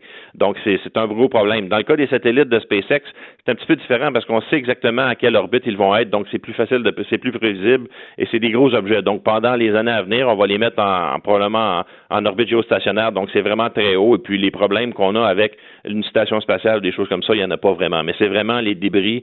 Euh, je me rappelle une couple d'années, les Chinois avaient décidé de lancer euh, une fusée pour détruire un de leurs vieux satellites, voir s'il y avait beaucoup de précision. Ben, il avait créé un nombre innombrable de, de, de, de, débris qui s'en allaient dans tous sens, tous côtés. Donc c'est euh, c'est quelque chose qui est difficile à suivre ben, vous savez, c'est un des plus grands risques pour les astronautes quand on fait une sortie extravéhiculaire, c'est d'être frappé par une de ces micro euh, micro météorites ou débris spatial. Donc c'est euh, c'est vraiment là qui est qui est dangereux. Puis plus il y en a, ben plus on lance. Ce qui est intéressant de SpaceX, c'est qu'on ramène nos composantes le plus possible au sol. Donc non seulement les lanceurs, mais aussi ce qui recouvre les satellites, on les ramène au sol et on les capture. Ça coupe les coûts, bien entendu, mais ça élimine aussi la possibilité d'avoir des débris là-haut. Donc est-ce qu'on comprend euh, ben il y a beaucoup de choses à changer là-dessus aussi. Ouais. On comprend que le, le, le scénario catastrophe, c'est par exemple deux satellites imposants qui se frappent, ça fait une tonne de débris, qui frappent d'autres satellites, qui font des débris, que ça à un moment donné, une espèce de réaction en chaîne qui, euh, rendrait tout ça inutilisable. Est-ce que c'est quelque chose qui, qui, peut arriver ou pour l'instant, on, sait qu'on est capable de faire ce qu'il faut pour, que, pour pas que ça arrive? Ben, il faut dire que les gros satellites, on a quand même un contrôle là-dessus. Puis, oui, il y a beaucoup de beaucoup de débris, mais c'est grand quand même en haut. Là, j'ai déjà vu des photos où on voyait des points partout. Mais il faut mettre ça en, en, trois dimensions et c'est immense quand même. Donc, les chances qu'ils se frappent, la chance est toujours là, mais on a quand même un contrôle là-dessus. Et puis, quand on envoie un satellite en orbite, on sait un petit peu c'est quoi son mouvement orbital, si c'est équatorial ou euh, géostationnaire. Si, c'est géostationnaire, ben lui il bouge pas, donc il n'y a pas vraiment de problème. Là. Euh, puis c'est pas les mêmes altitudes. Donc, les chances que ça arrive sont quand les, les, les les, chances de catastrophe, comme dans le film Gravity, sont un peu moins possibles. Mais euh, comme tu dis, ça pourrait arriver. Euh, et puis, c'est des choses qu'il faut, faut euh, être, prêt à, si jamais ça arrive, voir qu'est-ce qu'on fait avec la station qui devrait, qui deviendrait à ce moment-là un article ou quelque chose qui deviendrait peut-être dangereux à être à l'intérieur. Ben, Benoît Laplante, c'est fascinant. Un gros merci. Oui, merci beaucoup. Hey, ça fait plaisir. Bonne journée. Au, revoir. Benoît Laplante, spécialiste en mission spatiale sur le retour hier de David Saint-Jacques sur Terre. Donc, euh, lui, c'est le bout de plate. Là, on comprend. Là, tout était bien excitant. Euh, euh, le décollage, les, les, mois en orbite. Mais là, c'est juste d'avoir mal au dos pendant six mois, un an, puis de pas s'endurer. bon courage. Mais on a besoin de gens comme lui. Là, c'est, c'est merveilleux ce qu'il fait pour, pour, pour nous, pour le Canada, pour l'étude, les études dans ce milieu-là aussi. Rappelez que c'est un astrophysicien, docteur en astrophysique, un pilote, évidemment, astronaute et euh, un docteur en médecine. Il a passé ses maths 436. il a fait ses maths 436 hein? euh, en secondaire 1 sûrement. On fait une courte pause et on revient dans le dans DES de 11 à 13. Ground control to Major Tom. And you see that puff of smoke, that means the soft landing engines have fired. Ground control to Major Tom. And the capsule is on the ground, so they did make it down a couple of seconds early. Take your protein pills and put your helmet on. And here comes DeVee, pulling him out now. Vincent n'a pas choisi Joanie Gontier comme co-animatrice pour rien. Avec 28 000 abonnés Instagram, hey, ça fait 28 000 bonnes raisons d'écouter l'émission. The, de 11 à 13, avec Vincent Dessureau et Joanie Gontier. Cube, Cube Radio. Le buzz de Vincent Dessureau. Ah, on découvre notre image sonore, hein? On t'a name droppé le nombre d'abonnés, ça n'a pas été long, hein? Je suis gênée un peu. Écoute, c'est... euh, hein, merci de me suivre. Ben oui, on lâche pas, on lâche pas. Moi, j'ai un petit peu de chemin à faire, là, mais on lâche pas. Euh, bon, euh, plusieurs choses pour vous avant de, de passer midi. Je veux revenir sur. Est-ce que moi, j'ai une euh, vieille voiture qui a peu de technologie. Là. En fait, j'ai un lecteur CD. Ça vous dit à, à peu près l'âge de, de mon véhicule. Toi, c'est pas. Est-ce que tu as des de- capteurs? Est-ce que tu as une caméra de recul? J'ai un- une Honda Civic 2012. euh, Mais est-ce qu'il y a des. des, des- Non, pas rien. Il n'y a pas de Non, caméra de recul de base, comme ça? De base, oui. Parce que ceux qui ont maintenant des. euh, les- la majorité des nouveaux véhicules vont avoir caméra de recul, euh, dans certains cas, le freinage automatique et euh, les détecteurs de véhicules dans l'angle mort, avec soit une petite lumière sur le, le rétroviseur ou un son, même dans certains cas. Et euh, aujourd'hui, le Consumer Reports a sorti un, euh, les résultats d'un sondage que j'ai trouvé très intéressant sur. Est-ce que ces technologies-là, dans les cas des voitures qui en ont, vous ont sauvé d'un accrochage ou d'un accident? Euh, ça a été fait auprès de 72 000 propriétaires de véhicules qui ont euh, tout le kit, là, donc des senseurs caméras et compagnie, pour se rendre compte que 57 des répondants sur, par exemple, le, en fait, sur- en, général, sur tous les trois trucs que je vous ai nommés, 57% ont dit que ça leur a déjà évité un accrochage. Euh, le truc le plus populaire, ou du moins le plus efficace, euh, c'est le, euh, le détecteur d'angle mort. Euh, alors pour ça, entre autres, qui ne flash pas, parce qu'une des bonnes façons de ne pas se faire prendre, c'est de flasher. Alors si quelqu'un que vous avez pas vu est dans votre angle mort, il va bien voir que vous allez tourner et va freiner. Mais c'est pas c'est pas donné à tout le monde. Les flashers, ça, ça vient pas de ça vient pas stock là, Non, c'est sur ça. certains véhicules. Est-ce que ça fonctionne pour les cyclistes aussi? Moi, quand j'ai, euh, en arrivant à Montréal, ça a été vraiment euh, étonnant pour moi parce qu'au début, j'y pensais pas. C'était pas un, un réflexe dans mes angles morts. Je regardais pour les voitures. Ben, c'est dur parce que mais j'ai failli frapper quelques cyclistes au début en m'adaptant à Non, mais la vie à à Montréal. certains endroits à Montréal, tu vires, t'as le, le trottoir, t'as la piste cyclable deux voies, puis après ça, t'as, la- ben, les, les voitures normales. C'est vrai que dans certains cas, à un moment donné, tu sais plus regarder, des fois, t'as le soleil, là, tu, moi, je vire là, doucement, en me disant, puis là, il y a quelqu'un qui t'envoie des fois chier, mais tu sais, écoute, je roule à deux, là, je peux pas C'est c'est parce que là, je vois rien. Mais euh, euh, en fait, je sais pas si ça les, ça, ça les voit? Je pense que oui. Mais on dit 60% des propriétaires de véhicules disent que ça, ça leur a sauvé euh, d'un accident.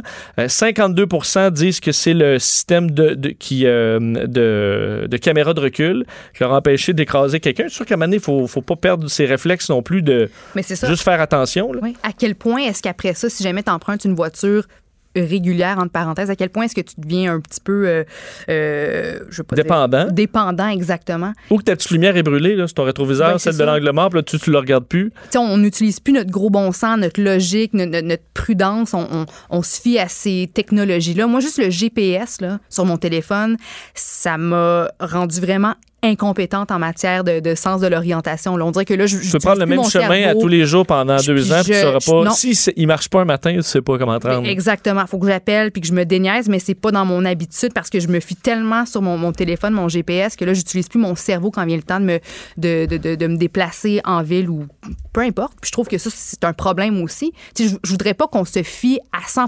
constamment au GPS puis à la technologie de notre voiture pour, pour faire une bêtise ou pour être prudent.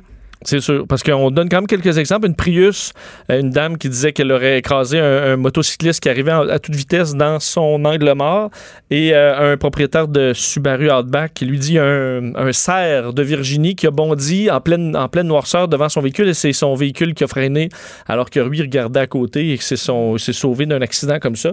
Alors ça peut quand même être utile. Puis moi je m'en ra- m'en rappelle toujours c'est en aviation la technologie, tout est automatique avec des systèmes de sécurité. Puis c'est, l'industrie la plus sécuritaire au monde. Alors, faut pas non plus, euh, bon, éliminer la, ou du moins avoir peur de la technologie en disant, t'as rien qu'à regarder ton angle mort, t'as rien qu'à regarder en arrière. Je comprends, mais les les senseurs et compagnie, ça semble bien fonctionner. Quoique ça a fait augmenter le prix, entre autres, de nos assurances. là. On l'a vu parce que tu fais un petit accrochage, puis là, tu changes tout l'avant, 32 capteurs, 8 caméras, ça, Ça coûte, coûte cher. 12 000, puis ça dit, bon, ben, c'est perte totale. Voyons, j'ai. Ouais. J'ai accroché là, une bonne fontaine. Bon, ça m'arrive pas, mais Non, mais je suis d'accord avec toi. Il y a du bon. Il y a du bon. Il faut juste se responsabiliser puis utiliser notre jugement puis être prudent puis pas se fier à 100% sur ces technologies-là, même si dans bien des cas, comme tu viens de le mentionner, ça peut nous. Ben, quand je loue un véhicule, là, puis que je, je veux dire, tu t'habitues à la caméra de recul en deux heures. Là, Puis là, quand je retourne dans, mon, dans ma Toyota, T'es déçu, hein? ben là, mais je. je- hey, mon Dieu, il faut vraiment que je regarde en arrière. hein, je me vire, j'ai mal au dos. Euh, c'est pas long qu'on s'habitue à ces petites technologies-là. Alors, au moins, quand même, on, on avance. La bonne nouvelle, c'est que ça semble avoir évité des accidents. Alors, ça a sauvé quelques vies. Ben, on est, on est partant. Vincent Dessureau. Passionné d'actualité et d'aviation. Bon, il pilote pas seulement un avion, il pilote aussi une émission. DES, de 11 à 13. Cube Radio. À midi 4, dans DES de 11 à 13, euh, quelques nouvelles. On entendait euh, passionné d'aviation, puis une nouvelle d'importance qui touche ce milieu-là aujourd'hui. Euh, c'est pas juste parce que cette thématique-là m'intéresse, c'est un incontournable. Sachez que euh, Bombardier, on, on le- on le savait que c'était en discussion, mais ça s'est confirmé aujourd'hui.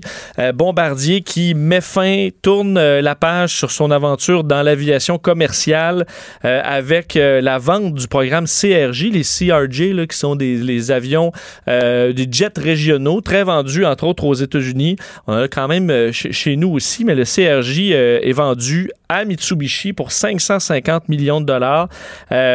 Et bon, Mitsubishi va conserver 350 des 700 emplois à Mirabel en service ap- en- après-vente. Alors, c'est une bonne nouvelle ou mauvaise nouvelle, c'est dur à dire. Je sais pas c'est quoi la, quantité qui était attendue là-dedans, mais c'est la fin d'une époque quand même. Euh, Bombardier va con- conserver, disons, des, euh, des intérêts dans le milieu de l'aviation, mais avec les jets d'affaires uniquement.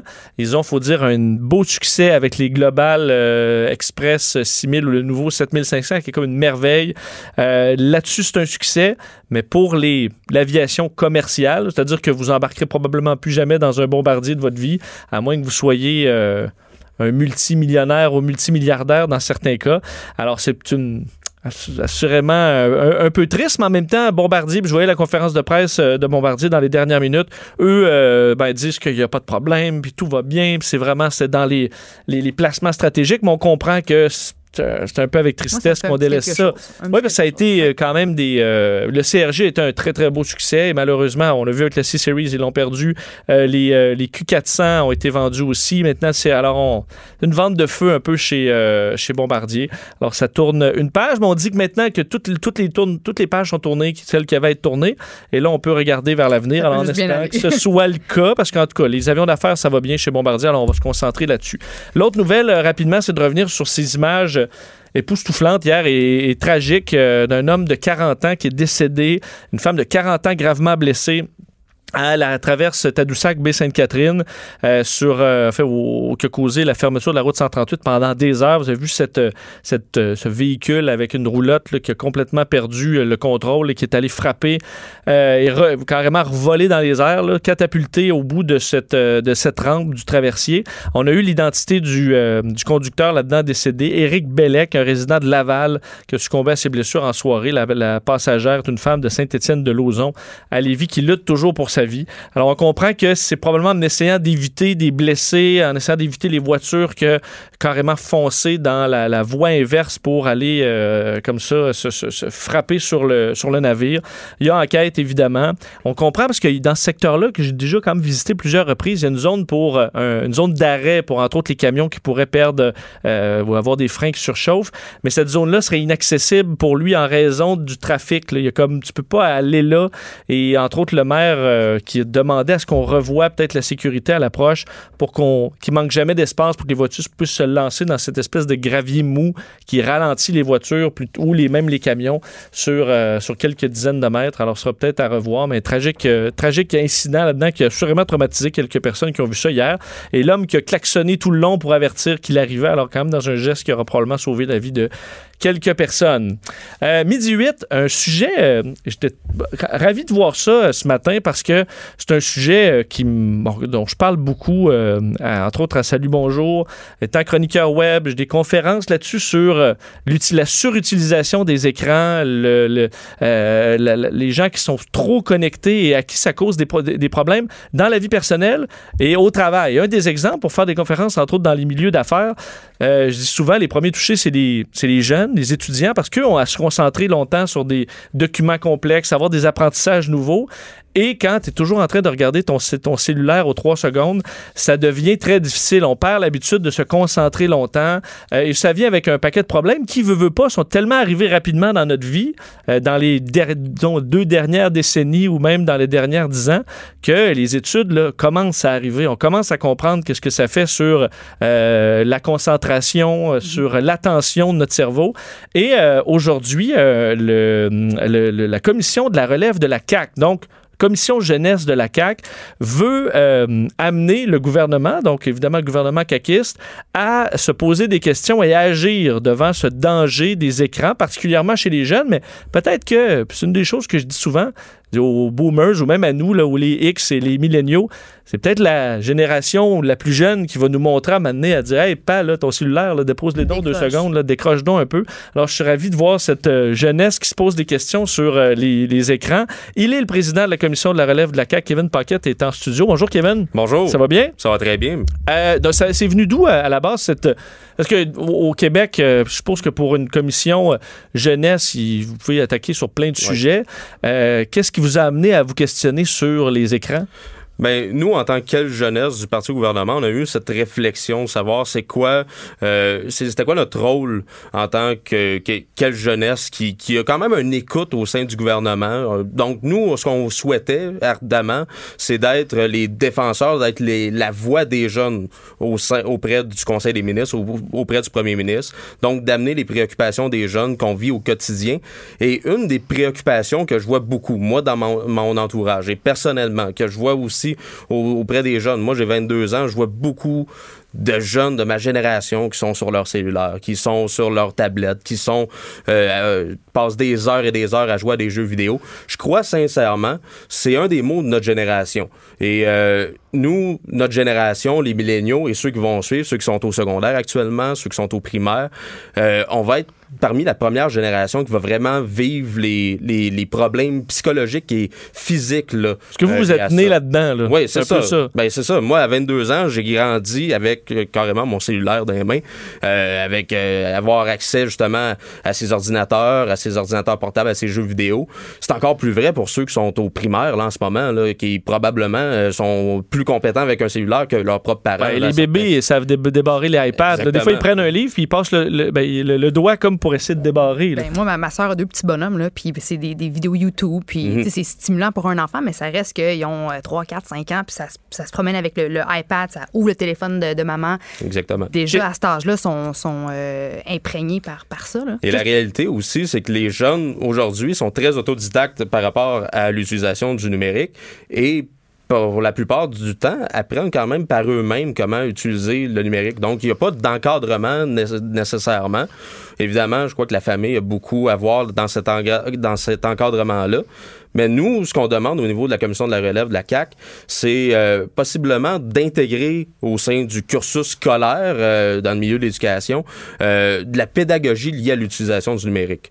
Donc, on, on croit que ce serait pertinent. Là, surtout Donc, un peu comme on 2019. fait avec euh, l'alcool, la drogue, euh, les relations non protégées. Euh, vous voulez allumer, à- amener une espèce de, de cours sur les dangers puis l'utilisation saine des, de Ben, ces technologies. Les- que- comment bien utiliser en général les, euh, les, les technologies qu'on qu'on a euh, face à nous? Parce que euh, vous savez, vous êtes justement un, un maniaque de ces technologies-là, vous en parliez tantôt.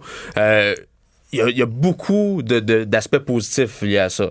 Euh, on- et notamment avec le, le virage numérique que prend l'économie en ce moment, avec l'économie du savoir, on va avoir besoin de beaucoup plus de développeurs, de codeurs, ainsi de suite. Par contre, euh, je crois qu'il faut être capable de- de- de- d'avoir un juste milieu, une saine utilisation des, des, euh, des- des médias euh, et du numérique en général. Mais Donc, qu'est-ce que vous voyez comme conséquence? Parce que je disais, là, Mhm. les études, des fois, des études, il y en a plein des contradictoires aussi. Là, puis les- on, on commence à comprendre un peu Ouais. ce que ça fait sur euh, l'attention, la concentration. Vous, votre position, c'est que ça fait quoi de, nuisible, c'est les, les- les technologies nouvelles? Mais premièrement, c'est- ça, ça a plusieurs, ça, ça a plusieurs aspects, comme vous le mentionnez.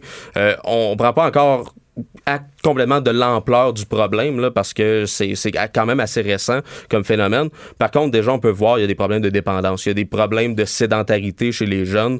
Il y a beaucoup de- trop de jeunes qui passent des heures et des heures à jouer à des jeux vidéo ou à être sur leur tablette et ils passent pas du temps dehors à jouer, à faire du sport, à voir des vraies personnes. On privilégie parfois trop l'interaction numérique et pas assez l'interaction sociale, la vraie interaction sociale. Donc, c'est un problème qui est quand même euh, profond là, au, au sein de notre génération. Et- Moi, je me questionne même, Ouais. tu vois, sur la santé mentale. Oui.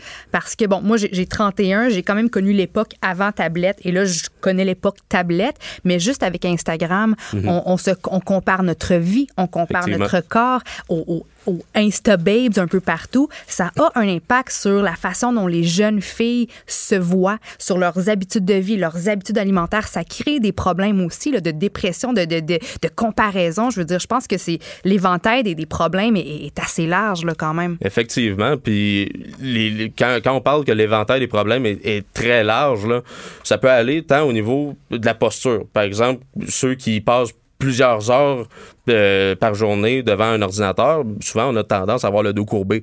Ça, au fil du temps, ça va créer des, des- des problèmes de santé publique ou moi, dans 20 ans, probablement, je vais avoir des problèmes de dos. Probablement, je vais avoir aussi des problèmes au niveau de ma vision parce que justement, je passe des heures devant un écran, ce qui réduit ma, ma capacité. Les, euh, les tendinites, Oui. les tunnels carpiens, juste d'être comme ça, d'avoir le téléphone dans ses mains, d'être toujours plié, là, recroquevillé, là, ça crée plein de problèmes de, de circulation. Moi, j'ai mal au coude, je vous le dis tout de suite. J'ai mal au coude à cause de Mm. ça, à cause de ma, de ma posture quand, quand j'ai mon téléphone dans. L'utilisation d'écouteurs, ça, ça crée des problèmes avec les acouphènes, avec c'est c'est des sons justement qui sont, qui sont dans nos oreilles. on Mais sait- ça, c'est pas nouveau. Je veux dire, notre vieux Discman jaune, euh, on écoutait ça dans le piton aussi à l'époque. Mhm. Na- Non, mais effectivement, c'est pas nouveau. Par contre, avec justement nos, nos cellulaires qu'on amène partout, qui ont une autonomie, on s'entend. C'est vrai que mon, mon, mon, mon, mon, grandissante. mon Walkman cassette, il n'y avait pas d'autonomie comme mon téléphone. là. Au bout de 40 minutes, c'est- ça chantait bien sourd. On, on voit beaucoup de personnes, par exemple, qui se promènent dans le métro, qui ont justement des, des écouteurs dans les oreilles. C'est tout à fait correct, c'est de la technologie qui est à notre disposition. Par contre, en tant que société, on doit se poser comme question, à mon avis, euh, on doit se préparer à justement ces problèmes liés avec euh, ces problèmes d'audition-là qui seront liés plus tard. À quel point est-ce que les gens dans la vingtaine, tu 22, Mm. à quel point est-ce que eux-mêmes se questionnent ou sont au courant des, des possibles conséquences liées à leur mode de vie euh, euh, qui est axé sur les tablettes, les téléphones? Parce que là, nous, on commence, comme Vincent le disait tantôt, on commence à voir les résultats d'études.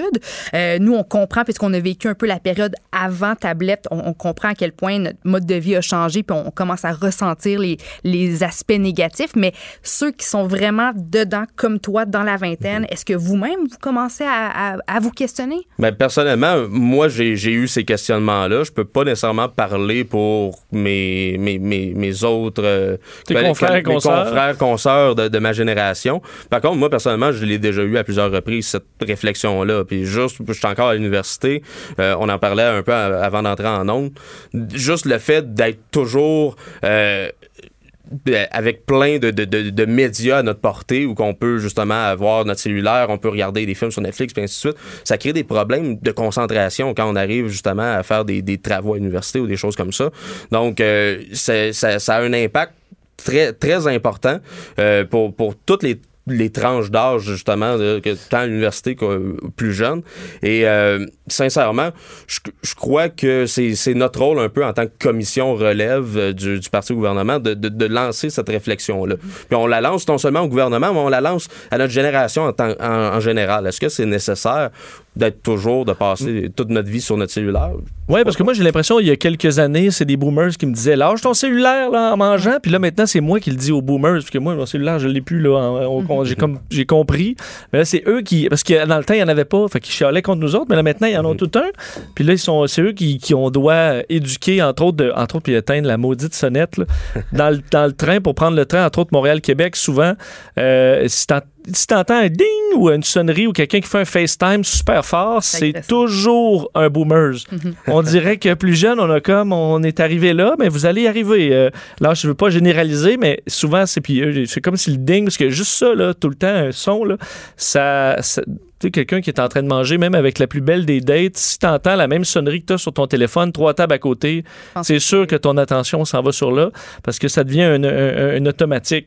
Euh, L'autre question, euh, c'est la. Et vous semblez vous, vous êtes intéressé à ça aussi, c'est le dossier des données, là, la Mhm. sécurité des Ouais. données. On est de plus en plus, puis encore là, on a beaucoup de chemin à faire, là, mais conscientiser un peu euh, avec les, les débordements qu'il y a eu sur Facebook et d'autres. Euh, et on arrive, bon, avec le, le 5G dans les prochaines années qui va connecter à peu près tout. Alors, euh, est-ce- que les gouvernements en font assez là-dessus pour essayer de protéger nos données, à la fois de l'utilisation par les gouvernements, mais par les grandes compagnies aussi? Euh, personnellement, je, crois qu'on est en général, puis en général, je parle pas juste du gouvernement du Québec, je parle partout en, en Occident, on est un peu en retard. Euh, puis je crois que justement, ça serait dans l'intérêt général de, tous les gouvernements en général de, de faire une stratégie liée justement à la protection des données, à la protection des données numériques, euh, tant au niveau ju- justement l'utilisation qu'ils en font eux à leur niveau, de la protection des données de leurs citoyens, parce que le gouvernement, on, s'entend, recueille des données, mais euh, de, l'autre côté aussi, peut-être essayer d'encadrer euh, comment les Google, Amazon, Facebook de, ce monde font protègent justement les données de leurs consommateurs, si on peut le dire comme ça. Donc, un peu de réglementation Ouais. à faire euh, en retard. Parce que clairement, ils sont pas capables de se gérer euh, tout seuls. Vous voulez amener des idées qui sortent des sentiers battus pour sensibiliser la population. C'est quoi ces idées-là? Est-ce que vous voulez faire des campagnes qui s'adressent aux jeunes pour un peu les, les, les- rendre plus conscients de, de- des problèmes euh, qui peuvent découler de l'utilisation constante? Ben, les- ces, ces idées-là, par- l'idée qu'on qu'on vient de parler là, euh, dans, dans les dix dernières minutes, justement à propos euh, de, de l'utilisation, la surutilisation euh, des, des écrans, ça, c'est une idée qu'on va débattre lors de notre congrès qui va avoir lieu euh, les 17-18 août prochains à Sherbrooke.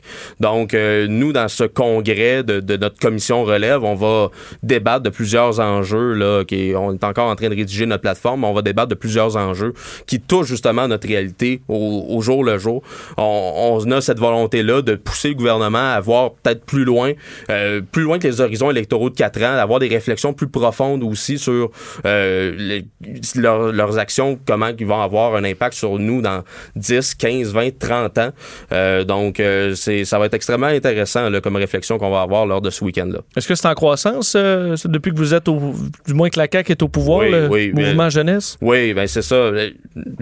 C'est, c'est- c'est prob- probablement pour la majorité des auditeurs, c'est la première fois qu'ils entendent parler là, dans, dans les médias de la commission relève de la CAC. Il y a une raison fort simple. La CAC, c'est relativement un jeune parti, même si on est au gouvernement. On a été fondé en 2011. Notre commission relève a été fondée, on commençait à être actif, je vous dirais, en 2014. Ça fait cinq ans. Donc, euh, mais maintenant, maintenant qu'on est l'aide jeunesse parti au pouvoir, on, on a cette volonté-là de, de, de brasser plus la cage, d'amener des idées euh, qui sortent plus des, des sentiers battus. Puis c'est ça qu'on a l'intention de faire. Est-ce que vous êtes capable de, de vous obstiner, même si jamais Oui. vous n'êtes pas en accord? Parce qu'on a vu d'autres partis qui se déchiraient, même avec leur aile jeunesse des fois. Est-ce que vous êtes prêt à aller là s'il le faut? Si les sujets en valent la peine, on va le faire. Mais la bonne nouvelle, c'est que ce système nous apporte de en provenance. Ben non. Joignez vous fera pas la météo. Mais pour connaître la température des derniers sujets chauds, vous êtes au bon endroit. Bess, de 11 à 13. À midi 26, euh, dans DES de 11 à 13, on revient quelques minutes sur cette nouvelle euh, aujourd'hui, comme quoi Bombardier, en fait, c'était attendu, mais tourne la page sur euh, l'aviation commerciale. C'est la fin avec la vente euh, de sa division des avions régionaux CRJ pour 550 millions de dollars à Mitsubishi, donc aux euh, Japonais, qui reprennent euh, donc cet avion qui a été quand même un, un- un bon succès pour analyser un peu cette... cette fin de règne pour, euh, pour Bombardier. Et on va se concentrer maintenant seulement sur les avions euh, d'affaires. Euh, on rejoint le directeur de l'Observatoire international de l'aéronautique et de l'aviation civile à l'UCAM, Mehran Ebrahimi. Monsieur Ebrahimi, bonjour. Oui, bonjour. Euh, bon, pour commencer, c'est pas, une- pas une surprise aujourd'hui, c'était annoncé. On, on savait que Bombardier cherchait à se départir du CRJ. Tout à fait, oui, tout à fait. En fait, ce qu'on, ce qui est plus clair aujourd'hui, c'est les termes en fait de ce- cette vente-là et euh, en quoi il s'agit précisément dans les détails. Mais vous avez tout à fait raison, c'est une surprise pour personne. Est-ce que c'est un bon prix? Est-ce que c'est ce qu'on s'attendait?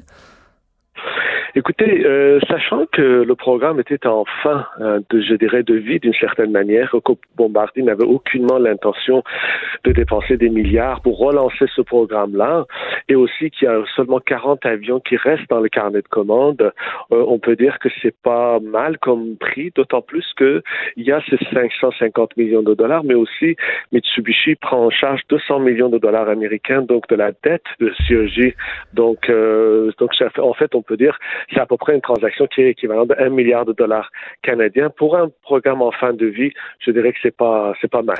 Donc, les avions, parce que pour, pour- à mon œil, ça m'apparaît des avions quand même assez modernes. On parle d'avions régionaux euh, euh, donc euh, réactés, alors que chez nous, les, avions régionaux sont souvent à, hélice, mais c'était c'était un programme où les, les avions étaient devenus euh, désuets. Il aurait fallu développer une nouvelle génération complètement? Tout à fait. En fait, euh, on doit être très fiers ici au Québec parce que nous sommes, nous, ici, et d'ailleurs Bombardier, qui avons inventé le concept de jet régional. hein. Donc, c'est nous qui sommes à l'origine de ce concept-là qui a très bien marché. Euh, on, a ré- on a réussi à répondre, d'abord identifier et répondre à un besoin précis, notamment dans les, dans les, donc, dans le niveau de transport aérien aux États-Unis, ce qui était euh, des villes secondaires ou des hubs vers les villes secondaires. Et on en a vendu à peu près 1300, donc, de ces, de ces avions-là. Donc, Sauf que ce, programme-là a été conçu dans les années 80 avec les technologies qu'on connaissait à l'époque, avec les moyens qu'on avait à l'époque, alors qu'aujourd'hui, on a des compagnies comme Mitsubishi, justement, euh, d'autres qui arrivent avec des, concepts beaucoup plus modernes, si vous voulez, par exemple MRG de, ou SpaceJet de, euh, de Mitsubishi, c'est un avion qui, sur le plan technologique, des technologies utilisées, la performance de l'avion n'est pas comparable avec ce que CRJ pouvait euh, offrir. Alors, soit il fallait dépenser des milliards pour relancer un avion, ou alors il fallait mettre fin, comme bon, c'est le choix que Bombardier a fait en fonction des avions commerciaux. Et donc, Mitsubishi, leur intérêt d'a- d'acheter les CRJ, c'était lequel? Euh, pardon, j'ai pas compris votre question. Pour Mitsubishi, d'acheter les CRJ, dans ce cas-là, si eux ont déjà des technologies supérieures, c'était laquelle? euh, Tenter en finir avec un Ah oui. concurrent? Alors, euh, non, en fait, c'est que bon, euh, là, il y a l'avion, il y a la technologie utilisée, mais au-delà de cette technologie-là, euh, quand d'ailleurs, c'est un peu le problème qu'on a eu avec C-Series, c'est-à-dire quand vous faites un avion, ce qui compte aussi aussi important que les technologies, c'est ce que vous êtes capable d'offrir à vos clients après avoir vendu l'avion. Parce qu'un avion qui, qui est au sol, ça coûte très très cher. Alors il faut tout le temps maintenir service après-vente. Et ça, euh, Mitsubishi n'a pas ce service-là, alors que Bombardier en a un service à travers le temps qui est très très intéressant et très très développé, notamment en Amérique du Nord. Deuxièmement, il y a un savoir-faire chez, chez Bombardier CRG qui est dans, en matière de certification des avions que, que Mitsubishi n'a pas. Mitsubishi, ça fait sept ans qu'ils essaient de certifier leur avion, ils n'arrivent pas parce que c'est tout un savoir, savoir-faire qu'ils n'ont pas. Et donc, avec ça, ils vont aller chercher ce, savoir-faire-là, si vous voulez, qui est très, très intéressant, très rentable pour la compagnie. En terminant, est-ce que la partie, là, on se concentre sur les avions d'affaires euh, dans la conférence de presse, Alain Bellemare euh, un peu de nous montrer comme si c'était euh, ben, pas un succès, mais vraiment vers là où on, se dirige. Est-ce que c'est une branche, c'est dur à évaluer à quel point ils en produisent des avions d'affaires? Est-ce que c'est une branche qui est, qui, est, qui est si grosse que ça? Est-ce qu'ils ont vraiment un grand succès là-dedans ou vraiment c'est plus petit que l'aviation civile? Non, non, non. Déjà, il faut savoir que, euh, par exemple, dans ce programme de CRG, il y a 2000, euh, 2000 euh, personnes qui, qui travaillent, alors que euh, 1300, alors que au niveau de, d'avions d'affaires, on a 15 000 personnes qui travaillent. Donc, je, le, je dirais le profit, l'argent vient de- des avions d'affaires et CRG, c'est un programme, si vous voulez, déficitaire. C'est ça qui était intéressant aujourd'hui parce que ça, ça, ça, ça permet de, de arrêter de, de payer sur un programme qui est déficitaire et de mettre l'argent et les efforts auprès d'un, programme qui est très rentable. Avec le dernier avion qu'on vient de mettre au point avec Global 7500, qui est un, le merveille de la technologie, et on espère aller pouvoir chercher beaucoup de revenus, beaucoup de valeur avec ça. Est-ce qu'il est en avance quand même pas mal, cet avion-là, sur la concurrence, le fameux 7500? Aujourd'hui, j'étais au salon de Bourget la semaine dernière. Je peux vous dire qu'aujourd'hui, c'est ce qu'il y a de plus moderne sur le marché des d'affaires. OK. Donc, une avance qui devrait rester encore quelques années pour Bombardier. Ah, certainement, certainement. Euh, Monsieur Ibrahimi, un gros merci. C'était très intéressant. Merci à vous. Au revoir. Merci, au revoir. Mehran Ibrahimi, euh, donc directeur de l'Observatoire international de l'aéronautique et de l'aviation civile à l'UQAM. Je savais pas le chiffre d'employés, mais ça- c'est quand même révélateur. là. à peu près 15 000 employés pour les avions d'affaires versus 1500 pour le CRJ. Donc finalement, c'est euh, on garde quand même la grosse division. Mais je voyais, elle manquait pas l'article de Normand Lester aujourd'hui euh, qui montre que le- le- le- le- les globales de Bombardier se font de plus en plus transformer au niveau militaire, entre autres pour des avions radars, espions ou même capables de bombarder des cibles, quelque chose qu'on voit pas vraiment chez Bombardier. On s'imagine pas que c'est des avions de guerre, mais dans certains cas, les, des variantes du euh, Global qui sont capables d'être euh, modifiées pour des, euh, des fins militaires. Midi 32, on change complètement de, de, de- de style parce qu'on rejoint Mariam qui est en studio. Salut Mariam. Je vous rejoins en studio. Bonjour. Ben, ça- ça va bien? ça va bien, vous autres? Oui, tu vas être avec nous une partie de, ben, en fait, pour l'été. Je dirais tout l'été. Tu vas venir nous voir pour parler en fait de, de, de, de tout ce qui t'intéresse. Et aujourd'hui, entre autres, c'est un anniversaire. Du moins, on, Oui. on souligne le décès d'un- d'une personnalité grand. connue. D'un grand. D'un grand, on ne sait plus comment le dire, on ne sait plus comment on peut vivre ou célébrer le, des, des gens qui ont commis certaines choses dans leur passé. Effectivement. On parle de Michael Jackson, qui aujourd'hui, ça fait 10 ans qu'il est mort. Euh, Ça passe vite d'un, là. On se rend Vite compte, ça fait, fait pas si longtemps. Oui, euh, c'est, c'est- enfin, on est 25 juin, c'est ça. Oui, oui, 25 juin 2000 2009. Et euh, je regardais ça, je, je me disais juste avant de parler de Michael Jackson, tu sais, il y a toute cette mouvance-là de changement de nom de rue. À la suite qu'on ait su justement les, délits ou les choses que certaines personnes ont, euh, ont eu dans leur passé. Et là, je me suis dit, tu sais, qu'est-ce qu'on fait avec ça? Parce que je me disais, tu sais, quand tu es un fan de Michael Jackson, ça vient très inconfortable de maintenant Oui. de, de ça. Je vais pas dire célébrer sa mort, mais souligner quand même. Mais là, je me suis, je me suis parlé, puis moi, je, je, je sépare l'homme de l'œuvre. OK. Tu, tu as tranché parce qu'il y a beaucoup de stations de radio Je se posaient la question à ce moment-là. Je Mais- l'entends des fois, puis à chaque fois, je fais le saut quand j'entends une chanson de Michael Jackson Oui. euh, en rotation. Ah. OK, eux autres, ils ont, ils ont eux, dit ils ont oui. pris la décision, c'est ça. Ils se sont mis de- d'un certain côté. Mais c'est parce que sinon, je pense qu'on aurait plus beaucoup de musique. Puis on aurait plus Il y a le droit de faire de la bonne musique. On a le droit Oui. d'aimer sa Il musique, même si l'homme Mm. a eu des déviations, même si lui, dans sa Ouais. santé mentale, a eu des problèmes. Ouais. N'empêche qu'il fait de la maudite bonne musique, puis on a le droit d'y Ouais. trouver plaisir. Ben c'est ça, mais c'est vrai qu'il y a plusieurs radios qui se sont prononcées sur ça puis on dit non, nous on ne jouera plus de Michael Jackson, c'est un peu difficile, c'est le plus grand des grands qui a marqué tout le monde. Vous est-ce que vous l'écoutiez quand vous étiez jeune? Euh, oui. Oui. Oui, oui. Mais quoi que ça, ces gros hits remontent quand même à très longtemps. Un petit bout, oui. Mais euh, oui, oui. Mais moi, euh, mon Oui. musique d'entraînement, il y, a, il y a beaucoup de Michael Jackson, Oui. il y a du beat. Il y en a encore. Il y en a encore, définitivement. Mais est-ce que vous vous souvenez où vous étiez, vous, au moment où sa mort a été annoncée? Oui. Eh ben oui, c'est vrai. Moi, j'étais en tournage, euh, j'étais dans les Laurentides, mais c'est comme si ces gens-là, on dirait qu'ils sont immortels. On dirait que, juste lui, en pesant, il a eu la vie un peu dure, là, mais tu sais, c'est comme quand il, a- quand il meurt, tu te dis, ah ouais, ok, c'est vrai, tout le monde, tout le monde a une certaine fin. Lui, c'est une fin euh, assez, assez tragique, merci. Mais oui, moi, je m'en rappelle, puis ça m'avait un peu, euh, tu sais, j'ai pas tout suivi ces dossiers d'histoire de, de, de présumées accusations euh, sexuelles, tout ça. Il y avait quelque chose de pas clair, clair, là. Neverland, je- j'amènerais pas mes enfants, mettons.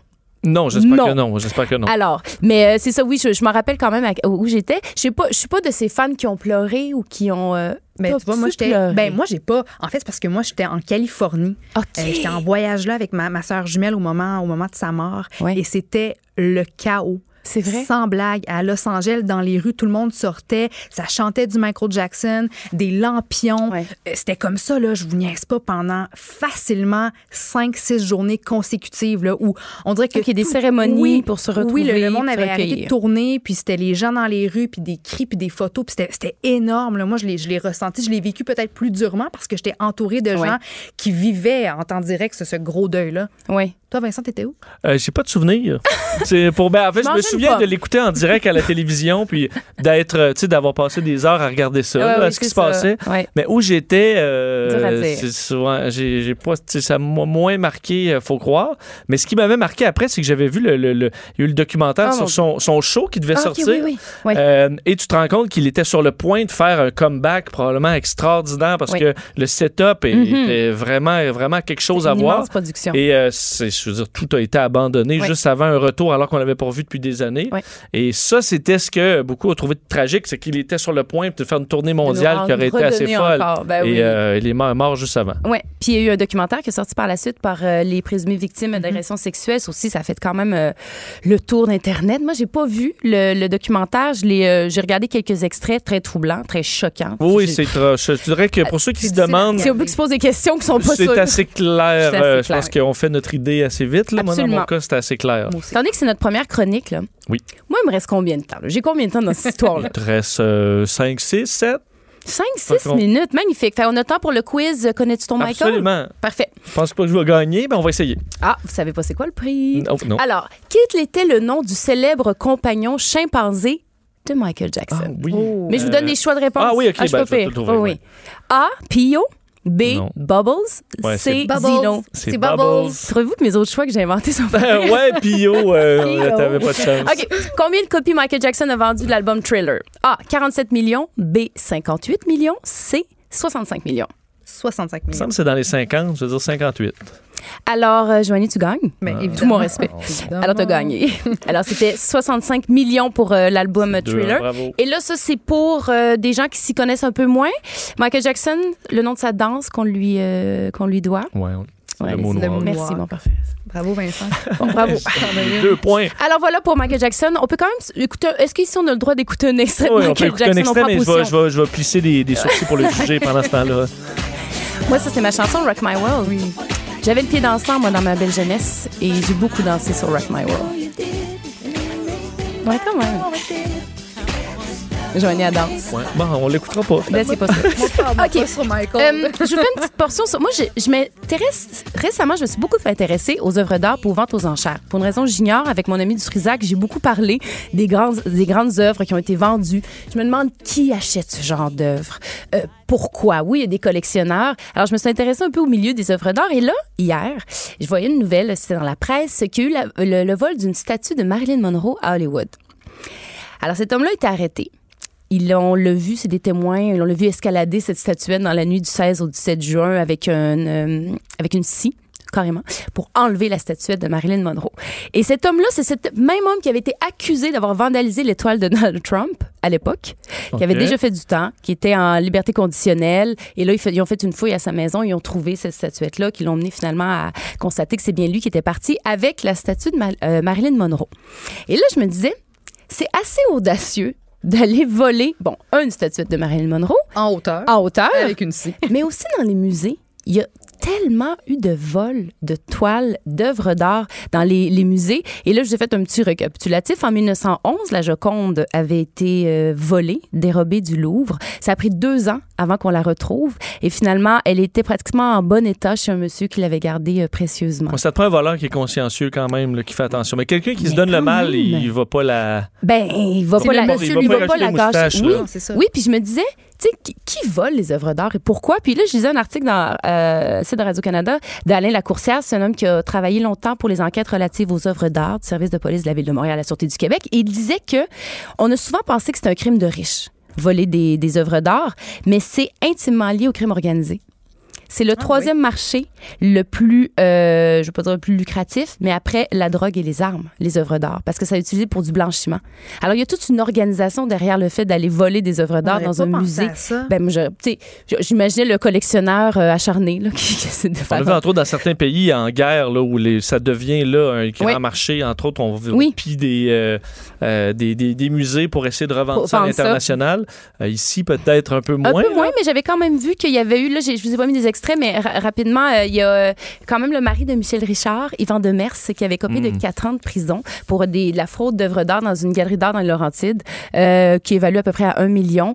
Il y avait beaucoup défrayé les manchettes pour ça. Et je me disais, je me demandais justement s'il y en avait beaucoup au Québec, mais lui, c'était quand même un des populaires. Mais Ça, c'est vrai que le marché du faux, là, les fraudes du genre, Énormément. ça, ça doit être énorme. Oui. Fait que là, je sais pas si on se fait plaisir en écoutant Michel Richard, peut-être, étant donné que c'est son mari. Gars, quand on, se laisse sur Michel Richard? Mais je, je pense qu'on se laisse sur Michel Bon, Richard. ben, merci beaucoup, Mariam. Elle est pour? Euh, Absolument, la semaine prochaine. Non, ben, on va le savourer ensemble, puis on revient dans, de, de 11 à 13.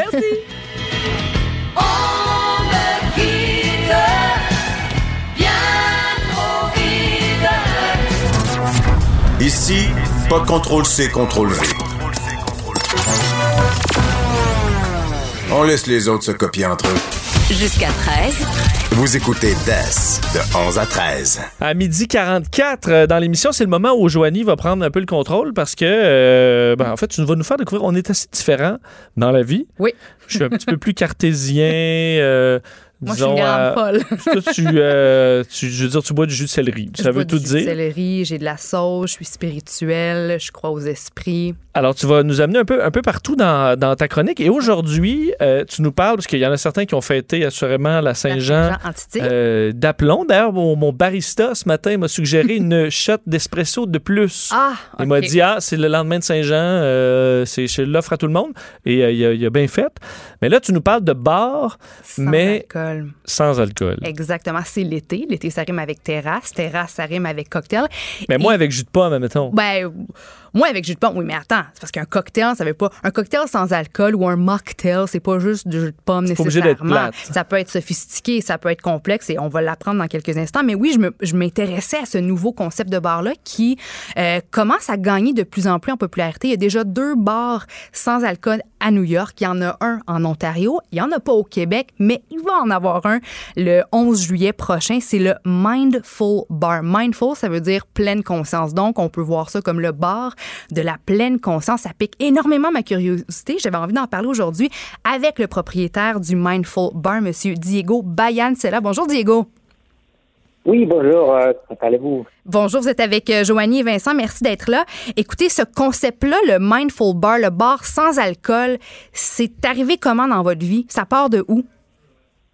Ok, euh, merci Joanie. Bon, je, je, je vous explique un peu. Nous, c'était moi et ma copine. Ma copine a décidé d'arrêter de boire il y a environ deux ans. Ça commence à changer notre vie sociale graduellement, mais dramatiquement, au point où on commence à manquer d'options. On avait déjà tout essayé. Puis un soir, en rentrant à la maison, on s'est dit, là, qu'est-ce qu'on fait? On peut aller nulle part. On a tout essayé, puis ça, on manquait d'i- d'idées. Puis là, on a commencé à faire notre recherche jusqu'à qu'on décide qu'il n'y a pas un espace comme ça à Montréal, c'est qu'on peut le créer, nous. Mhm. Quand vous dites que vous manquez d'options, je veux dire, c'est possible d'aller profiter euh, du nightlife, d'aller dans un bar et, et de ne pas consommer d'alcool. Il y a des bières sans alcool, il y a des breuvages sans alcool. Donc, qu'est-ce que vous, vous entendez par il manquait de place où aller?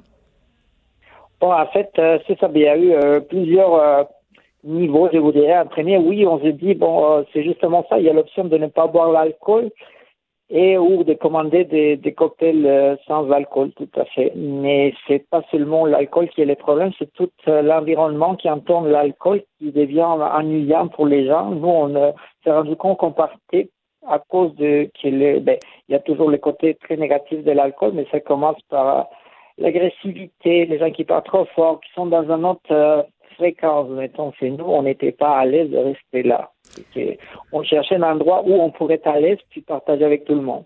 Parce que vous, dans le fond, le fait de ne pas être sur la même longueur d'onde des autres, dont le comportement pourrait, entre parenthèses, se dégrader de plus en plus en raison de l'alcool, pour vous, ça vous intéressait pas. Vous vouliez avoir du fun, profiter d'une belle ambiance, mais sans voir euh, un peu cette dégradation-là euh, des autres personnes dans le bar, finalement. Oui, justement, on le voyait au niveau euh, de nos amitiés proches. On commençait à parler, mais les sujets dont on parlait, c'était pas, pas très intéressant. On parlait trop fort ou on on ne comprenait pas. C'était vraiment... euh, on préférait rester à, la maison, on ne pas sortir à ces moments-là ou seulement rentrer. Mais, mais est-ce que dans les, euh, vous vous sentez des fois jugé? Parce que ça, j'ai- je vois ça chez les, les propriétaires de restaurants, entre autres, qui disent Moi, les gens qui viennent puis ils prennent juste un verre d'eau avec leur plat, ou euh, moi, je fais mon argent avec le vin, je fais mon argent avec la bière, je fais mon argent avec les cocktails. Est-ce que ça, vous le sentez des fois dans des, euh, des établissements où, euh, quand vous demandez quelque chose de sans alcool, fait bon, des. euh, Ah, mais, mais oui, vous avez abordé un autre très bon point. C'est justement ça. On est toujours mis à côté à cause qu'on commande euh, de l'eau parce qu'il n'y a pas vraiment d'option en plus parce que les mocktails qu'on a essayé à, je vous dis, à 90% sont pas intéressants. Sont vraiment de, du soda avec euh, de la menthe ou quelques petites euh, choses, mais quelque chose qui n'est pas attirant. Puis on préfère toujours demander de l'eau. Puis le barman ou les gens du resto ou du bar sont jamais contents. Qu'est-ce que vous dites aux gens qui se, qui se demandent, qui se posent la question, euh, pourquoi est-ce que moi j'irais boire un jus euh, sucré, un jus de pomme dans un bar où on me sert pas d'alcool? Parce qu'on pense encore que, euh, ben, en fait, c'est la majorité des gens qui consomment de l'alcool. Donc, si j'ai un groupe d'amis, on est deux sur dix à pas boire d'alcool, ben, je vais aller dans un bar où il y a de l'alcool pour satisfaire la majorité. Mais je pense pas que l'inverse serait vrai aussi. La majorité aurait peut-être pas envie de dire, ben, pourquoi je sortirais de chez nous juste pour boire un, un jus très, très, très sucré? Qu'est-ce que vous leur répondez à ces gens-là? Ah, je, réponds que oui, au début, ben, c'est, normal, mais parce qu'il n'y avait pas d'option non plus pour les deux personnes euh, qui existaient. C'est vrai que la, conception de, de, de avant, c'était très sucré et pas très complexe. Nous, on essaie de pousser ça justement beaucoup plus, de aller chercher des ingrédients beaucoup plus intéressants au niveau de goût. Ça devient pas vraiment un que ça devient quelque chose de beaucoup plus intéressant, qu'on peut le boire lentement puis en profiter à chaque euh, gorgée. Et c'est ça, puis on veut pas non plus entrer en concurrence avec le bar, on veut que le bar, ça existe, euh, mais on veut aussi offrir une alternative pour les gens comme nous qui ont arrêté de boire ou qui décident de ne pas boire justement par n'importe quelle raison, puis essayer, essayer parce que on se dit, ben, il y a personne qui s'est plaint de, de ne pas avoir bu le- la veille, fait que Avez-vous un, avez-vous un exemple de, de, de, de cocktail que, ben, de- ou de mocktail, là, de cocktail sans alcool qui me donnerait le goût euh, d'y aller? Parce que moi, j'ai souvent l'impression qu'on prend un cocktail, on enlève l'alcool, puis ça devient sur la version sans alcool, puis souvent c'est c'est inintéressant ou effectivement c'est super sucré. Avez-vous une idée de quelque chose qui est un peu plus raffiné puis qui nous donnerait le goût d'aller s'en chercher un? Ah, ben, ben, ben, vous avez- ben, il y a deux, deux écoles justement au niveau euh, euh, mocktail, on peut dire. Il y en a une qui est, comme vous l'avez dit, que c'est justement d'enlever le- l'alcool puis garder tous les autres ingrédients. Puis il y a un autre qui c'est vraiment la création du cocktail de, zéro. Puis c'est ça, nous, on pense celle du zéro, fait qu'on essaie de créer quelque chose de nouveau. Là, malheureusement, je n'ai pas mes recettes, puis je ne voudrais pas les dévoiler au complet, mais je peux vous dire au début qu'on a six euh, cocktails sans alcool créés. On a pris euh, des cocktails, euh, des ingrédients de chaque continent, à peu près pour s'inspirer de chaque cocktail. Fait qu'on a, on est allé chercher des ingrédients vraiment plus euh, intéressants et plus euh, recherchés, je vous dirais. Et vous travaillez avec un mixologue? complexe. Vous travaillez avec un Oui. mixologue? Oui, oui, tout à fait, vous avez raison. On est allé travailler avec Nisolon puis explorer, essayer de faire plusieurs essais avec plusieurs personnes, tu vois ce qu'il aime, ce qu'il aime pas, et il a raison. Et, vous, vous voulez vraiment que la sobriété soit festive parce que votre concept, c'est pas juste de créer des cocktails complexes, euh, savoureux, goûteux, c'est aussi de, permettre aux gens de danser. Il y, aurait donc une piste de danse, de la musique live, des, des collations aussi. Donc, c'est vraiment une ambiance complète que vous voulez créer, mais dans la sobriété.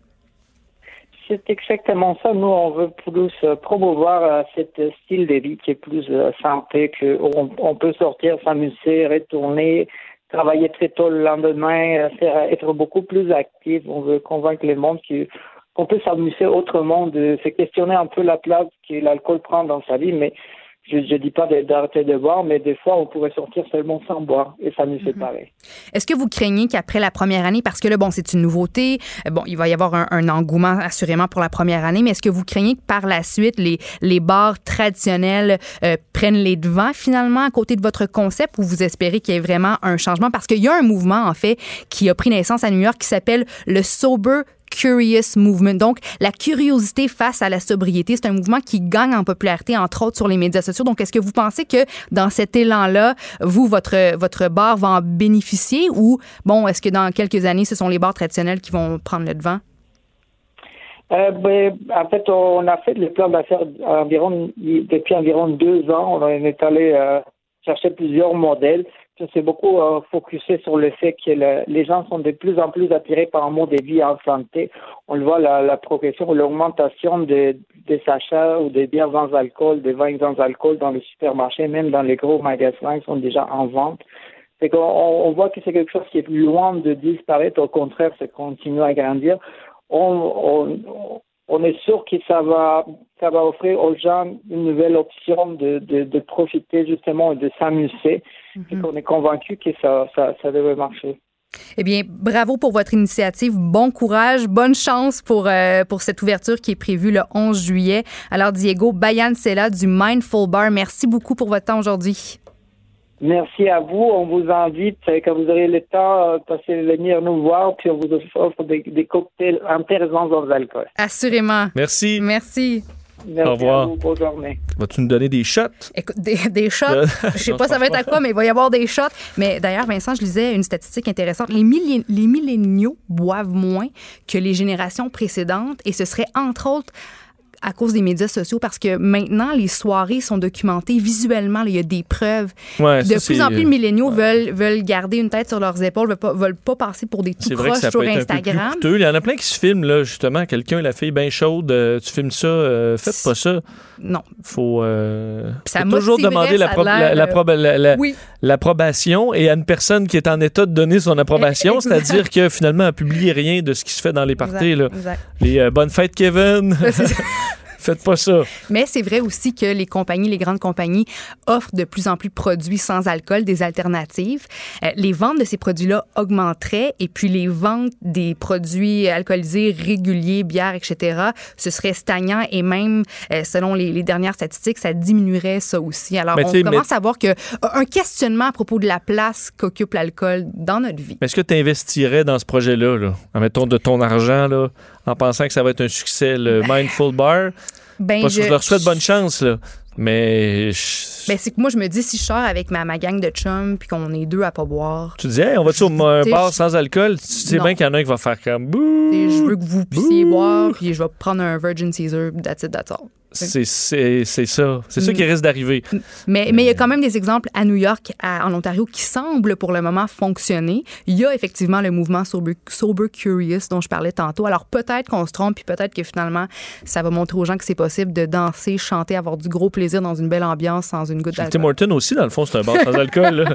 tu peux prendre un, Entre ta bouchée de bagel au fromage à la crème, puis ton, ton, tu peux ton prendre un café. frappé là, à la Tim. Puis, euh, en tout cas. Mais effectivement, je leur souhaite bon succès. C'est des idées quand même audacieuses. Ouais. On, On va avec quelque chose complètement euh, euh, différent, mais je suis un petit peu sceptique sur euh, le succès à long terme, mais je leur, je leur souhaite euh, le mieux. Avant de terminer, une, une nouvelle de dernière heure, vous vous souvenez peut-être de cette nouvelle concernant le meurtre d'Ophélie Martin-Cyr, cette, cette jeune femme.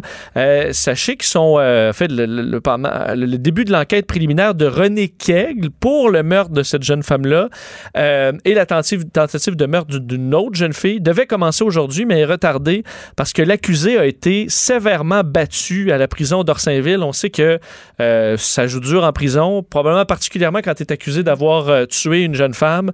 Euh, il aurait été battu avec des boîtes de conserve. Son transport au palais de justice de Trois-Rivières est annulé. Il a été transféré dans un centre hospitalier, n'est pas en mesure de, donner son consentement pour que l'enquête préliminaire commence sans lui, tellement il est dans un mauvais, en mauvais état. Alors, il y aura une nouvelle audience, une nouvelle audience qui devrait avoir lieu jeudi. Cette jeune femme de 19 ans était décédée. Son corps avait été retrouvé le 10 octobre à Yamachiche, en Mauricie. Donc, euh, lui, accusé des meurtres de Steve Lamy et de Jean-Christophe euh, Gilbert. On parle quand même de nombreuses accusations. Alors, euh, en prison, c'est euh, c'est- c'est- c'est pas facile. Et clairement, ça, euh, ça a mal viré pour, euh, pour René Kegel. On va surveiller ça. Première émission de fête. Merci, Oui, Joanie. ben, merci à toi, Vincent. La glace est cassée. On sera là pour les sept prochaines semaines. Cube Radio.